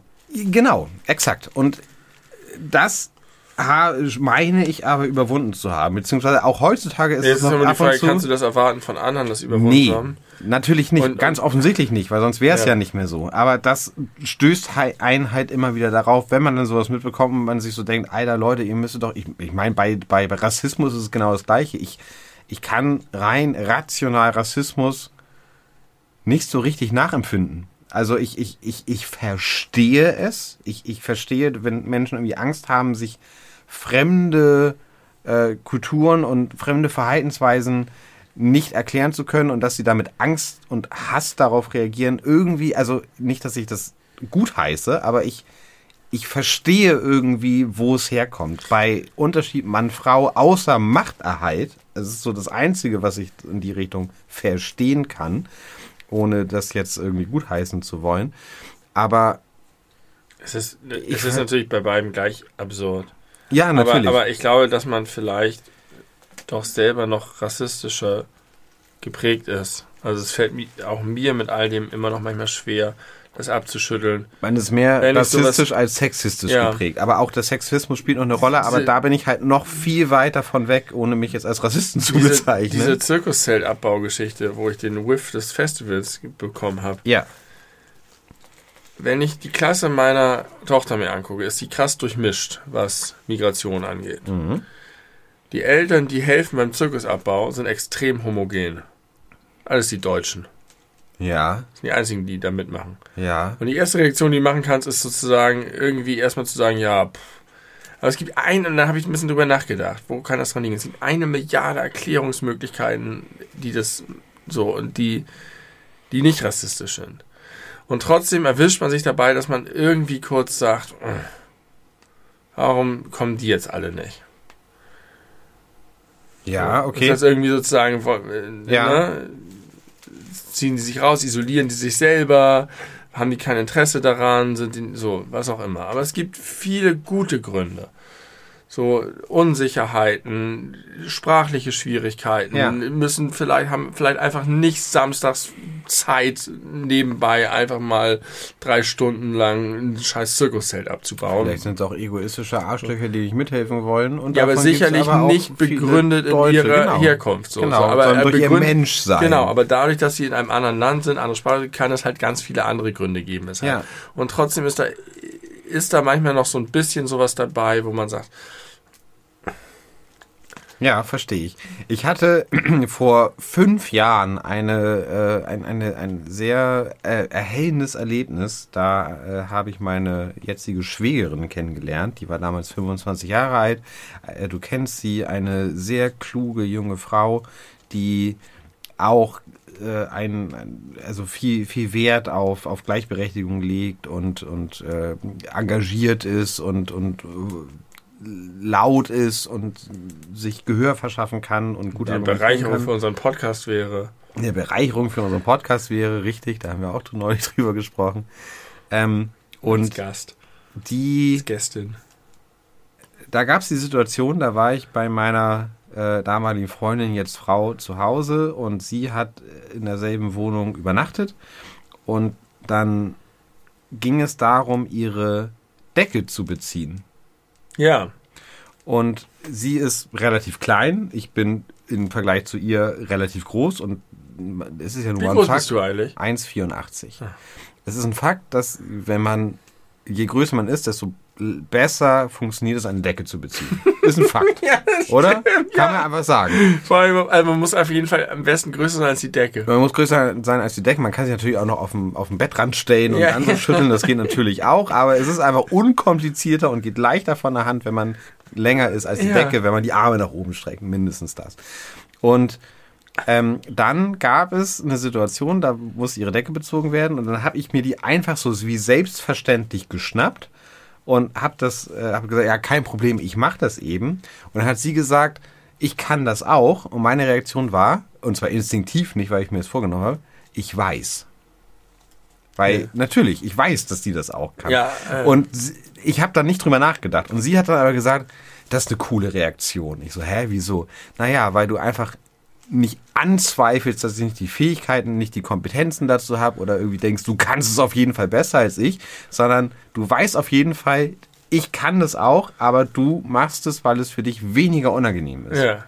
Und äh, das war irgendwie, das hat ganz viel mehr ausgelöst und, und, und losgetreten, weil äh, ja, einfach instinktiv gesagt habe, ja, ich weiß, dass du das kannst. Ja. Natürlich kannst du das. Ja. Klar kannst du das. Was Offensichtlich kannst also, du das. warum ja. sollte man das in Frage stellen? Ja. Aber ganz offenbar hat sie schon viele, zu diesem Zeitpunkt, viele Erlebnisse gehabt, wo ihr Kompetenzen abgesprochen, Ja. genau, paternalisiert wurde, also Paternalisierung erfahren hat, ihr abgesprochen wurde, irgendwas Naheliegendes zu können, nur weil sie eine kleine Frau ist. Ja, Das fand ich spannend. ja. Ist eine, äh, sie ist ein guter, guter Mensch, ist sie, ne? Ist sie. Zu 100 Prozent. Ja. 100 Prozent guter Mensch. Props gehen raus an dich. Ja, liebe Grüße. Ähm, ganz, ich möchte euch noch mal ganz kurz, das ist eine sehr ungewöhnliche Podcast-Folge. Ich, also, Wie anders als die anderen, die alle sehr gewöhnlich sehr sind. gewöhnlich sind. nee, aber sonst suche ich halt nach so Sachen. Ich bin, wir sind so weit weg von so solchen profanen Dingen wie Callbacks oder anderen Themen oder sonst was. Wir sind sehr, sehr am Fleisch des, der Menschheit sind wir. Ja, das stimmt. Trotzdem möchte ich dich noch mal kurz in mein Gehirn entführen. Gerne, da bin ich gerne. Ähm, Musik. Ich höre viel Musik, ohne auf Texte zu achten, aber manchmal erwischt es mich sehr doll und dann störe ich mich daran. Und ich habe festgestellt, dass mein, mein Gehirn interessante Dinge macht und ich weiß nicht, ob andere Gehirne dieselben Dinge tun. Billie Eilish ja. hat dieses Lied gemacht. I'm not your friend. Nein. Or anything. Nein, nein, nein, vom ersten Album. Ähm, don't ask questions. You don't wanna know. Das Lied über The Office. Ja. My Strange Addiction. My Strange Addiction. Fängt an mit der Textzeile Don't ask questions, you don't wanna know. Kannst du das in Don't Melodie? ask questions, you don't wanna know. Ja. It burns like a gin. Ja. So. Ähm, sehr schönes Lied. Und ich habe mich immer wirklich richtig doll an dieser ersten Textzeile gestört. Weil ich fand, dass es grammatisch nicht passt. Don't ask questions. You don't want to know a question, know. you can't know a question. You can know a question, Ah. aber darum geht's nicht. You don't want to know the answer to the question. Ja, verstehe. Mhm. Und wirklich so, dass ich immer schon das mit mir rumgetragen habe, wenn ich es gehört habe und mich dran gerieben habe. Und es ist wirklich eine Sache, die mich, ah, die, die in mir eine Unwucht auslöst, die mich nicht in Ruhe lässt. Und dann überlege ich, was wäre eine gute Alternative gewesen? Warum hat sie das wohl doch so ausgedrückt? Hat sie es nicht gemerkt? Oder was ist da? Irgendwie ist es nicht, nicht gut. Und dann höre ich das Lied richtig oft und denke richtig oft darüber nach. Und dann gibt es irgendwann einen Moment, wo ich das Lied höre und plötzlich merke, das ist anders, als ich dachte. Oder zumindest gibt es eine Interpretation, die anders ist. Don't ask questions, nicht Komma, sondern Punkt. Don't ask Ja, questions. natürlich. You Also- wanna know. Du willst gar nicht. So, da ich, bin ich bisher nicht drauf Aber gekommen. hast du dir das nicht mal auf Deutsch übersetzt, wenn man einfach sagt, frag nicht, du willst es nicht wissen? nee, habe ich nicht. Es war, es ist Don't ask questions und dann sie zieht es die Ja, Stimme ja, hoch. ja, ja, ja, ich You ja. don't wanna know. Und dann geht die Stimme runter. Das ist ein Zusammenhang. Erstmal, äh, äh, Ja. die, die Intonation suggeriert, Ein dass das ein, Zusammenhang. dass es ein Satz ist. Frag keine Fragen, die du nicht wissen willst. Mhm. Und nicht, stell keine Fragen, du willst es nicht wissen. Und in dem Moment, als ich das verstanden habe, dass man es zumindest so deuten kann, es kann natürlich immer noch sein, dass sie es doof getextet hat, aber das ist eine probate Erklärung, hat sich in mir ganz viel gelöst. Das hat, war richtig wohltuend. Okay, Und da habe ich dann, als ich das gemerkt habe, habe ich gemerkt, dass ich ganz doll auf sowas reagiere. Auf Konsistenz, auf, Konsequenz. auf, auf äh, Komposition, Ja. auf bewusste, ja, einfach, dass die Leute ein bisschen sich darüber Gedanken machen, was sie da sagen, wenn sie sowas machen. Und das war ein guter Moment. Guter auf dem Moment. Fahrrad ist das, war das. Aber Fahren, irre, also das hätte ich, hätte ich hier sofort sagen können, weil ich das gar nie anders interpretiert habe. Ja, es ist auch total grad naheliegend. Ja, genau. Aber es geht mir sozusagen gar nicht um das Beispiel, sondern darum, Ja, dass ja. ich darüber über mich selber gemerkt habe, wie sehr mich. Und es gibt ja wirklich Sachen, ich habe das manchmal, wenn ich äh, unangenehme Werbung irgendwie erwähne oder so, Mhm. sage ich so, ah, Ich habe, also ich, ich kenne dich ganz gut, nicht wahr? Ich äh, wusste oder ich, ich, ich hätte das mir schon denken können, dass du da speziell bist vielleicht. eigen, sagen wir mal eigen. Äh, originell. was diese Thematik angeht. Und natürlich habe ich jetzt in den letzten Tagen, wo ich so viel die äh, Formation Blond, wie sie immer Ja. selber sagen, die Formation Blond gehört habe, äh, darüber nachgedacht, wie du das wohl finden würdest. Weil tatsächlich, weil es ist witzig, dass du selber jetzt Billie Eilish erwähnst, ich mich auch selbst dabei erwischt habe, das ein bisschen mit Billie Eilish zu vergleichen, weil auch da, so wie auch bei Blond, ich das Gefühl habe, ich bin nicht Zielgruppe. Ja. Das gilt eher an jüngere Menschen, primär an weiblich gelesene Menschen. Da gehöre ich eigentlich gar nicht dazu. Das ist komisch, weil bei Billie Eilish habe ich gar nicht das Gefühl, dass das ein Produkt ist, das eine Zielgruppe hat. Sondern das ist einfach für mich eine wenn du, wenn du dir die, losgelöste Ja. Kunst, die man sich wenn die du dir, wenn du das Gesamtwerk, das Gesamtprodukt anguckst, stimme ich dir komplett zu. Wenn du auf die Texte hörst, nicht. Und gerade wo wir über Textinterpretation oder Wahrnehmung gerade sprechen, äh, finde ich das sehr passend, weil ich finde, also Billie Eilish textet halt aus ihrem Leben und die Formation Trotzdem. Blond textet aus ihrem Leben. Und wir sind beide keine, äh, keine jungen Frauen Weiß zwischen nicht. 18 und aber, es, 24. aber bei solchen Formulierungen wie you're the, pow you're the powder, I'm the fuse, just add some friction, finde ich, das ist unabhängig vom Kontext. Und da geht es ja um eine Banalität, wie Naja. es ist einfach schön getextet. Ja. Und das kannst du äh, be, be, beglückt dir betrachten, Ja. egal wo du herkommst. Also man natürlich auch 18 bis 24-jährige junge Frauen besch beschäftigt Themen, die auch äh, ältere Männer noch beschäftigen. Und äh, hier geht es gar nicht unbedingt um Themen. Ich, ich glaube zum Beispiel, selbst wenn du Zielgruppe bist, kann die Schönheit der Formulierung, you're the powder, I'm the fuse, just add some friction, völlig über deinen Kopf hinwegziehen. Und ich, der nicht Zielgruppe ist, kann das appreciaten. Also ich finde, das ist bei bestimmten, es gibt Sachen, die funktionieren sozusagen nur in Lifestyle, ähm, äh, Peer Group, ähm, der bestimmten Zeit, Zeitgeist so. Ja. Aber es gibt immer wieder Sachen, die darüber hinaus eine literarische oder wie man auch immer es nennen will, Qualität haben, die sich dem entziehen, die, die, die unabhängig davon sind, die nicht Okay. nur das haben. Es Ja. gibt einfach so Life, äh, Lifestyle oder, oder Zeitgeist-Phänomene, wo du sagen kannst, wenn du nicht dazugehörst, hast du dann eigentlich nichts zu suchen, weil das äh, hat nichts mit dir zu tun. Und das ist, und das habe ich bei Billie Eilish immer vermutet. Ich habe gedacht, das ist ein krasses Pop-Phänomen.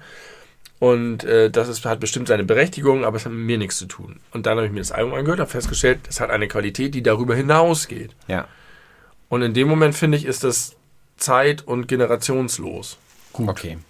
Aber ich glaube, bei, bei Blond ist es ein bisschen anders, weil das vielleicht nicht so eine krasse Allgemeingültigkeit hat oder nicht, nicht, nicht so viel über den bloßen Inhalt und vielleicht sowas wie die Tanzbarkeit und den Sound hinaus. Ähm, also es hat vielleicht ein bisschen weniger Substanz, als es Billie Eilish hat. Und ich glaube, deswegen wäre das zum Beispiel nichts für dich. Weil ich denken würde, dass du nicht darüber hinweg gucken kannst. Dass, also die Texte sind schon thematisch spannend und interessant, aber sie sind in den aller, allermeisten Fällen jetzt nicht sehr besonders gut getextet im Sinne von, wow, krass, da ist jetzt, also außer Wespennex und Lesbensex, Wespennest und Lesbensex. Gott, Gott Zungenbrecher auch. Äh, ist es wenig, was einen irgendwie so, so an, äh, anlacht, als boah, krass, hier ist besonders viel geistreiche äh, Texterei. Und guck dir das mal an, das ist spannend, du hast ja noch so viele Interpretationsmöglichkeiten, sondern es ist sehr on the nose und es ist sehr direkt. Ja. Auch nicht alle Reime sind besonders cool, äh, aber durch dieses Gesamtprodukt äh, der Formation selbst äh, und der Inhalte und das und, und der Message dahinter äh, werde ich komplett abgeholt.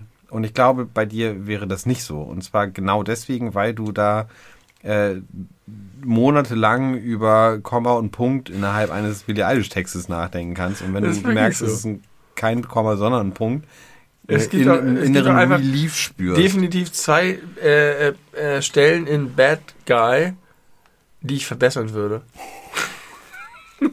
Sag mal, gerne, bin ich gespannt. Aber ähm, Ähm, äh, im Refrain, wie ist denn das? Äh, Why, ähm, Im Refrain? Cause you're a tough guy. genau. Think Äh, you're really rough guy. Just can't get enough, guy. Just always so puff. Nach Puff muss, Chest, chest always so puffed guy. nach Puff muss, das, muss Schluss sein. Da darf nicht mehr das Guy kommen. Das Guy nach Puffed. naja, aber es ist- ist, es ist der Guy, dessen Chest always gepufft Ja, ist. just always so puffed. Lass es stehen. Viel besser. Das stört mich, dass der Guy das dritte Mal kommt. Might seduce your dad type. Ja, das ist alles okay. Aber der Guy nach dem Puffed, der Okay. muss weg. Es gibt noch eine zweite Stelle. Würde das Lied besser machen. Okay. Für dich. Das würde ich hier sagen. Wenn ich sie mal treffen würde. Würdest du sagen, es würde, würde es besser machen oder es würde es für dich besser machen? Ich würde sagen, es würde mir viel besser gefallen. Und Okay. ich glaube, ja, genau, so würde ich Ja. tatsächlich. Und das ist, ich liebe es, mich in solchen Details, weil da ist für mich der Juice. Das ist da, wo, wo Sachen passieren und, und wo. Der Juice ist in den Details. Ja, wirklich. Das, äh. Ich habe ein paar Callbacks. Darf ich die noch loswerden, diese Hau sonderbaren raus. Folge, weil äh, ohne, ohne Callbacks Ich hatte man- doch den Callback mit Blond, den, ähm, ja. Geld in Taschen finden, hast du, davon hast Ja, du gesagt. Ne? ja, du ja. steckst es Nicht- und da habe ich ja gesagt, so heutzutage ist es nichts mehr wert, weil wir so hast du, rich, äh, privileged fuckers sind. hast du dir viel äh, Mühe gegeben, das Genau. Buchseiten und sowas zu Richtig. verstehen. Ja. Ich habe rausgefunden, was heutzutage mir dieses Gefühl noch ein bisschen gibt. Mhm. PayPal-Guthaben. Gutes Thema. PayPal-Guthaben. Mhm. Das ist nämlich wirklich so, manchmal überweist dir irgendjemand was und dann äh, musst du was bezahlen und dann merkst du, du hast noch PayPal-Guthaben. Ja. Aus dem Nichts. Ja. Und dann ist es plötzlich umsonst, weil dir irgendwie dein Nachbar Ja. vor zwei Wochen mal für Pizza Geld überwiesen hat. Ich, äh, I love it. ich sehe das nie, dass Nee, ich ich, das nicht. hab und bezahle auch nie damit. Ach, du bezahlst nie mit PayPal. Doch, aber nie mit Guthaben. Ach so, das mache ich immer. Dann hast du wahrscheinlich richtige Schätze noch da liegen. Kann sein. All das Geld, was ich dir bei PayPal zugesteckt habe. Hast du mir viel schon bei PayPal überwiesen? Bestimmt. Ja, keine Ahnung. Ich irgendwie Immer erst mit Guthaben wird bezahlen. das nicht vernünftig angezeigt. Zablam und dann hast du einfach umsonst eine Pizza plötzlich zu Hause. Ich hab Bock auf Pizza jetzt. Ich habe heute kein Armbrot gegessen. Wie bitte? Du hast Nichts. neulich schon kein Armbrot gegessen. Nicht vergessen. Vorgestern schon. Wir bestellen uns noch eine Pizza. Können wir nicht. Es ist Schade. 1.04 Uhr. Da gibt es in, in Hamburg Nord keine Pizza mehr, die uns gebracht wird. Das zweite ist, äh, ich habe ähm, äh, unsere Passage gehört über Catcar. Ja. Und äh, darüber, dass ich gesagt habe, dass es so Liedtexte gibt, die sozusagen nicht für mich gemacht sind, aber in die ich mich reinversetzen kann. Das war nicht in Bezug auf Catcar, sondern weiß ich auch nicht. Ist egal, passt richtig gut zu einem Gespräch von eben. Genau, eher sowas wie Billie Eilish, so, genau. Und ähm, wir haben darüber geredet und ich fand das gut. Ich habe das gehört und ich fand unser Gespräch darüber gut. Und in dem Moment ist mir, das ist halt, das ist total doof, das jetzt nachzureichen. Aber in dem Moment ist mir eingefallen, dass ich in dem Moment in dem Podcast hätte sagen sollen, dass Catcar, als ich es damals gehört habe, mich auf eine Art und Weise sentimental in Bezug auf meine eigene Zukunft gemacht hat.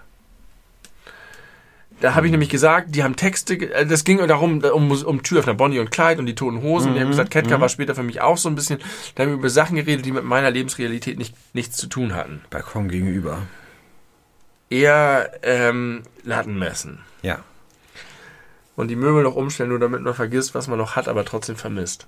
Das ist eine Sache, die hatte mit mir als 22-Jähriger oder so nichts zu tun. Und die hat mich aber sentimental gemacht, auf eine Art. Ja.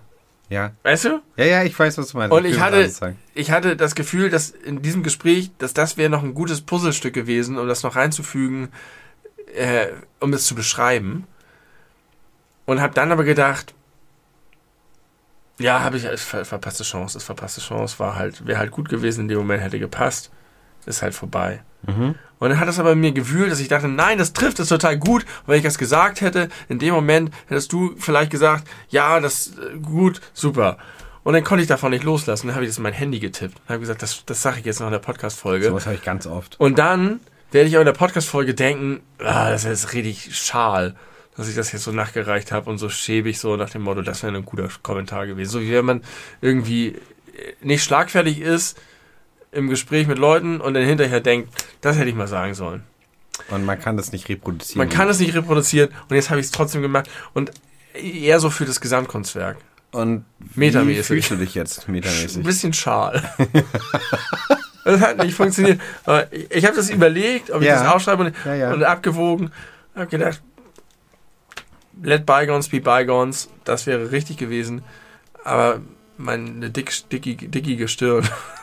Dickie Stirn, was heißt Beigons? Let bygones be bygones, lass Verflossenes verflossen sein. Also, verpasste, Ach, lass. Ah, ja, ja. bygone, lass verpasste Mhm. Chancen, verpasste Chancen sein. Ähm, und ich habe mich jetzt aktiv dagegen entschieden, gegen diese, dieses äh, Bonbon. Nee, hast du nicht. Du hast doch gerade alles erzählt. Ja, eben, deswegen habe ich mich gegen, gegen Let Bygones be Bygones Achso, da, gegen das Bonbon hast du dich. Ja. Okay. Äh, witzig. Sehr, sehr witzig. Dass, äh, also erstmal, ich kenne das komplett, was du sagst, dass ich das, also ich kenne das, ich höre unsere Podcasts und dann denke ich oft, ja, jetzt, jetzt würde ich das gern sagen und dann sage ich das auch tatsächlich, weil ich mich nicht mehr daran erinnere, dass ich das gesagt habe und dann fühle ich mich sehr nah bei mir selbst. und oft denke ich mir dann auch, yes, hätte ich auch das noch sagen können oder das hätte ich noch irgendwie weiter ausschmücken können, um die Geschichte noch besser darzustellen oder das wäre jetzt eine gute Reaktion und dann sage ich das nicht und dann geht es mir genauso wie dir, als du das eingetippt hast. Aber kurz was anderes, du hast gerade diesen äh, dieses Zitat aus Lattenmessen gebracht. Sag, sag bitte nochmal mit den Möbeln. Und die Möbel noch umstellen, nur damit man vergisst, was man noch hat, aber trotzdem vermisst. Ich habe das Das, vielleicht hundertmal mitgesungen in meinem Leben, ja, nie verstanden, ja. was er, also ich, ich, ich habe den, den Sinn der Worte nicht begriffen. Nicht, weil ich es nicht, weil es mir zu hoch ist, sondern weil ich das innerhalb des musikalischen Kontextes mitsinge, ohne mir die Bedeutung bewusst zu machen. Ja. Das ist nicht oft so und nicht immer so, aber in, ich, vielleicht ist es bei Ketka relativ oft. Wer weiß, wie viele gute Texte ich gar nicht richtig wahrnehmen kann, weil ich sie einfach nur als Teil der Musik wahrnehme und nicht als lyrische äh, Einzelkunstleistung. Ja. Ja. Ganz hübsch eigentlich. Also das, das ist ein sehr gutes Beispiel, weil das ist wirklich was, das ist jetzt auch nicht so, dass ich sage, das trifft mich jetzt total, aber ich habe das damals gefühlt stellvertretend sozusagen. Also es war, war, war nichts, was ich, was du sozusagen sagst, dass, dass für 15-Jährige ist es halt toll, wenn Fahrer in Urlaub so einen kitschigen Herzschmerztext ist, da können die sich total reinfühlen. Ja. Und bei dieser Zeile konnte ich mir vorstellen, wie sich das anfühlt. Ja. Ja, ja. Ohne das, so ähnlich wie man als, weiß ich nicht, nichts mehr für die Ewigkeit als Zehnjähriger gehört Ja. hat. Ohne dass das irgendwie mit, was mit mir zu tun gehabt hätte. Und äh, nach wie vor finde ich das eine ganz tolle Textzeile. Und das finde ich gut, dass es sowas gibt, wo man sich nicht mit identifizieren kann, aber sich rein, eben empathisch reinfühlen kann. Das ist etwas, was ich zum Beispiel an Casper sehr gerne mag, weil der ja viel von seiner Jugend und jungen Erwachsenensein auf dem Dorf erzählt. Und ich bin ja nun wie du ein Kind der Großstadt, der Hamburger norddeutschen Großstadt und kenne Dorfleben nur so aus Erzählungen oder äh, ne, also dass ich, ich kenne Dörfer, aber ich mir vorzustellen, wie es ist, dort aufgewachsen zu sein, fällt mir irgendwie schwer. Ja. Und äh, relativ viele seiner Texte haben so diesen Hintergrund, weil er halt daherkommt. Und ich habe den Eindruck, dass mir das ganz doll hilft, mir da einen Eindruck von zu verschaffen, wie es ist, als junger Mensch zwischen dieser, es gibt viele Ausnahmen, ganz klar, aber dieser Dorftristesse, die da viel mit einhergeht, bevor man ein Auto hat, bevor man in die nächste Stadt fahren kann, äh, wo die Leute wenig Möglichkeiten haben, sich auszuleben, wo es wenig Kunst gibt, wo es wenig Veranstaltungen gibt, sondern man irgendwie tatsächlich sich auf dem Rewe-Parkplatz am Wochenende mal trifft, mit äh, Kofferraum auf, Musik laut und saufen. Ähm, Klischee, völlig klar, aber Gibt's ja. Selber gibt Bier. es ja und da gibt es ja noch ganz viele andere, was heißt Layers auf Deutsch? Schichten. Schichten, also Varianten und, und, und äh, Ausprägung von. Und da äh, kann ich mich viel besser irgendwie gedanklich mit connecten, weil er in der Lage ist, das lyrisch so zu verpacken, dass ich das meine nachvollziehen zu können. Ja, ja, das ist gut formuliert, dass ich das meine, nachvollziehen zu können. Genau, und so habe ich mich damals schon gefühlt. Da war ich Abiturient. Ja. Da war ich irgendwie 18, 19, 17, weiß ich nicht, und habe diese Themen und habe aber irgendwie das so doll gefühlt und aus irgendeinem Grund hat das ja ähm, mich erwischt. Diese Formulierung. Weil man das Gefühl hat, eine Wahrheit erkannt zu haben, die man vorher nicht aus sich selbst heraus ja. wahrnehmen konnte. Und dann kam noch The Robocop Kraus dazu, die wunderbare Band, äh, die getextet hat, die Zeile I want a life less ordinary, everything is so far from being heavily. Und da habe ich auch mich erwischt gefühlt und gedacht, ja, ich bin hier einfach so ein, mir scheint die Sonne aus dem Arsch mhm. und ich höre diese ganzen Lieder und lese irgendwelche Bücher, wo es irgendwie Leute geht, die irgendwie mit irgendwas Krassem zu tun haben und das verarbeiten. Und ein bisschen sehne ich mich danach, diese Dinge zu erleben und selber, zu spüren. Selber zu spüren. Und so. Ja. Äh, was natürlich total pervertiert ist, weil alle Leute, die in der Situation sind, sich nach meine, mein, meinem Status vielleicht sehen würden. Ähm, aber dieses, ja. Ja, ja, fühle ich, fühle ich komplett. Diese Folge ist wieder eine Liebeserklärung an die Musik und die Lyrik. Ja. Und jetzt kommt noch Dada als letzter Callback. Okay. Dada hat zu meiner David und Goliath-Geschichte ein bisschen ja, Versachlichung beigetragen. Bitte. Du hast sehr ausführlich über David und Goliath gesprochen. Du hast oft das Wort Bronze in den ja. Mund genommen. Und ich habe gesagt, wie, wie profan und dumm das alles ist. Genau.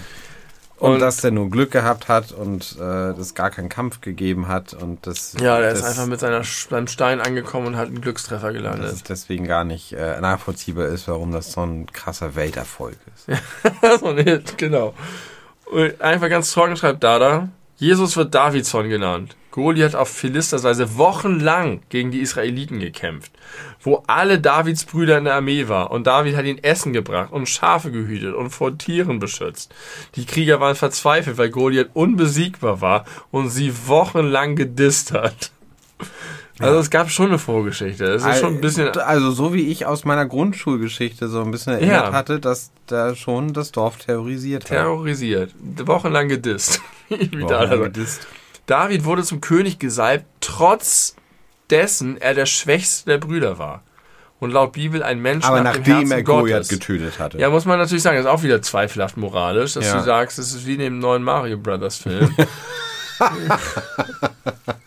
wo Mario von seinem Vater nicht anerkannt wird, weil er ein erfolgloser Klempner ist. Und am Ende, als er mit dem Superstern den heftigen Bausack platt macht in, mitten in Brooklyn, da schließt er ihn dann ins Herz. Moralisch zweifelhaft. Ansonsten Und ist der Film was das angeht, ganz gut. Offensichtlich die Message, dass auch äh, Enhancing Drugs ja. der Weg zum Ziel zum sind. Zum Ziel sind, ja.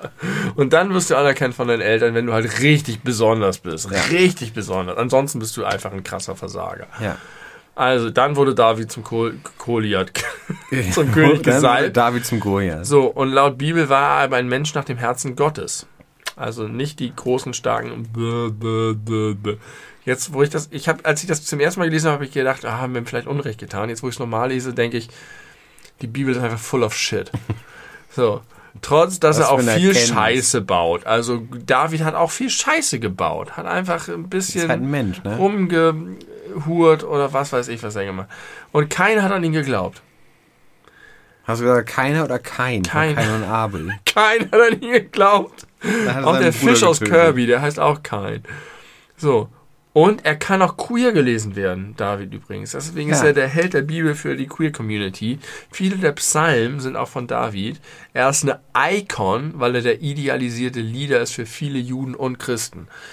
Also, ah, weil er sie, weil er die verschiedenen Richtungen auf sich vereint. Ja. Mhm. Also der hat Dada in uns naheliegenden Worten kurz umrissen, that there is more to it, als ich, deswegen möchte ich jetzt hier mal sagen, falls sich jetzt jemand hier irgendwie überfahren gefühlt hat von meiner Profanisierung der Geschichte Davids, sorry, ähm, I trotzdem stand by it.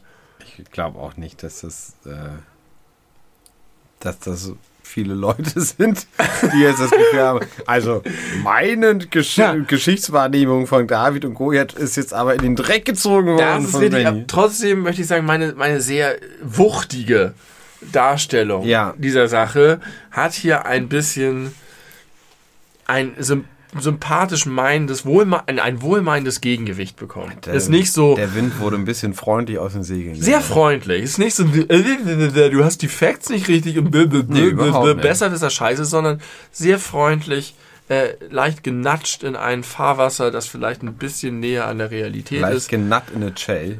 Da, da bedanke ich mich da, da äh, für diese äh, freundliche Korrektur. Und ähm, jetzt kann sich alles vereinen lassen. Die Realität, das, was die Bibel macht, das, was ich daraus gelesen habe, alles steht nebeneinander. Äh, bold and strong for a better future without bullshit.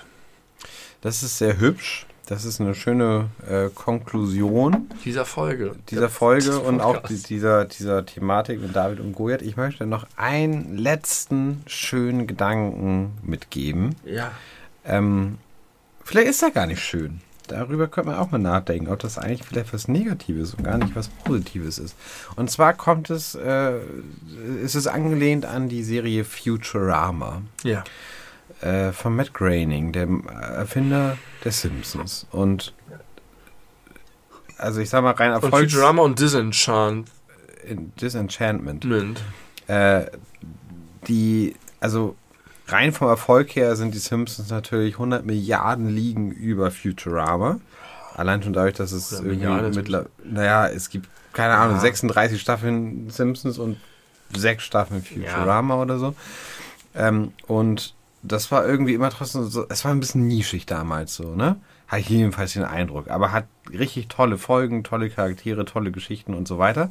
Und war irgendwie auch, hatte immer viel, ein bisschen mehr Substanz als die Simpsons. Das ich das stimmt, Gefühl, ja. Dass da mehr, mehr drinsteckt. Und es war auch sehr viel moderner. Also nicht nur, weil es dann schon gut nicht mehr gespielt hat, im Jahr 3000 sondern gespielt in hat. irgendeiner Art und Weise war das so ein, auch, auch dass man, dass man Ja. dabei war. Die Simpsons waren halt immer schon da. Ja. Und dann kam dieses neue große Ding mit Wucht reingespült. Und vielleicht auch, weil Simpsons irgendwie doch sehr auf, ich sag mal, gesellschaftlichen Kommentar abzielt. Mal, also in, in, in, in Ja. verschiedene Richtungen. Und Futurama irgendwie auch tatsächlich was, was, was ganzheitlich Philosophisches hat in vielen Ah, Dingen. okay. Und das Aber ich fand auch mehr Quatsch. Es war auch alberner als die Simpsons in äh, gewissen Hinsicht. Ja, ja, Gott, das kann man aber auch nicht sagen, weil die Simpsons haben halt irgendwie 600 Folgen, da ist auch sehr viel Albernheit zwischendrin, auch außerhalb der Halloween-Folgen. Aber äh, das, worauf ich hinaus möchte, ist das Substanzielle, weil es gibt eine Folge Futurama, die habe ich, glaube ich, auch nur einmal gesehen, aber die ist mir immer noch so krass im, im, im Herzen drin geblieben und ich muss so oft dran denken und neulich wieder, ich weiß den Kontext nicht mehr, ist auch egal, aber es geht darum, dass ich darüber erzählen möchte, was der Take-Off aus dieser Folge ist. Wie heißt es Take-Off? Takeaway. Takeaway von dieser Folge ist. Dankeschön. Gut, dass wir uns verstehen. da ist eine, eine äh, übermächtige Entität im Weltall, die offensichtlich im Wesentlichen Gott ist. Ja. Und in der verschiedenen, in den verschiedenen Interpretationen daraus dann die verschiedenen Religionen entstanden sind. Und diese Entität, das ist so eine Wolke, so eine rosane Wolke mit ganz vielen Sternen drin. Und wenn diese spricht, dann leuchten verschiedene Sterne, die hat so eine ganz ruhige äh, Stimme. Und die sagt einen Satz, der so wahr ist, dass mir fast die Tränen kommen. Die sagt, wenn du etwas richtig machst, merkt vielleicht niemand, dass du überhaupt etwas gemacht hast. Thorsten Frings.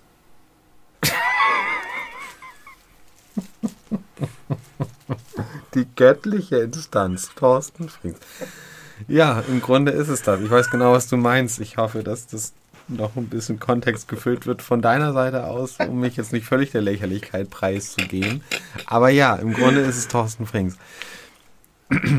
Bitte. Ja, nicht nur Thorsten Frings, tatsächlich begegnet mir das mir häufiger.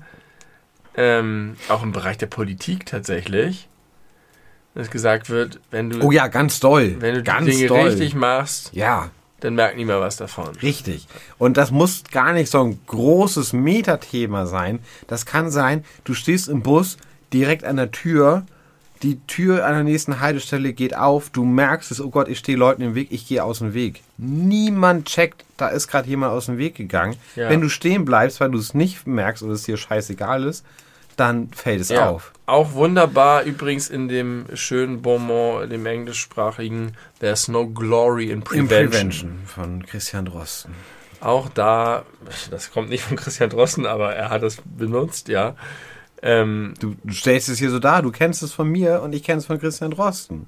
Nein, ich kenne das auch. Können wir- Können wir laut Podcast nachvollziehen. Ich habe es gesagt. Du hast gesagt, oh, das ist aber ein schöner Spruch. Ich gesagt, das von Christian Drosten. Und Ja. seitdem denkst du, das ist von dir selbst. Ja, ist was? nicht von mir selbst, von Gott. Von Gott.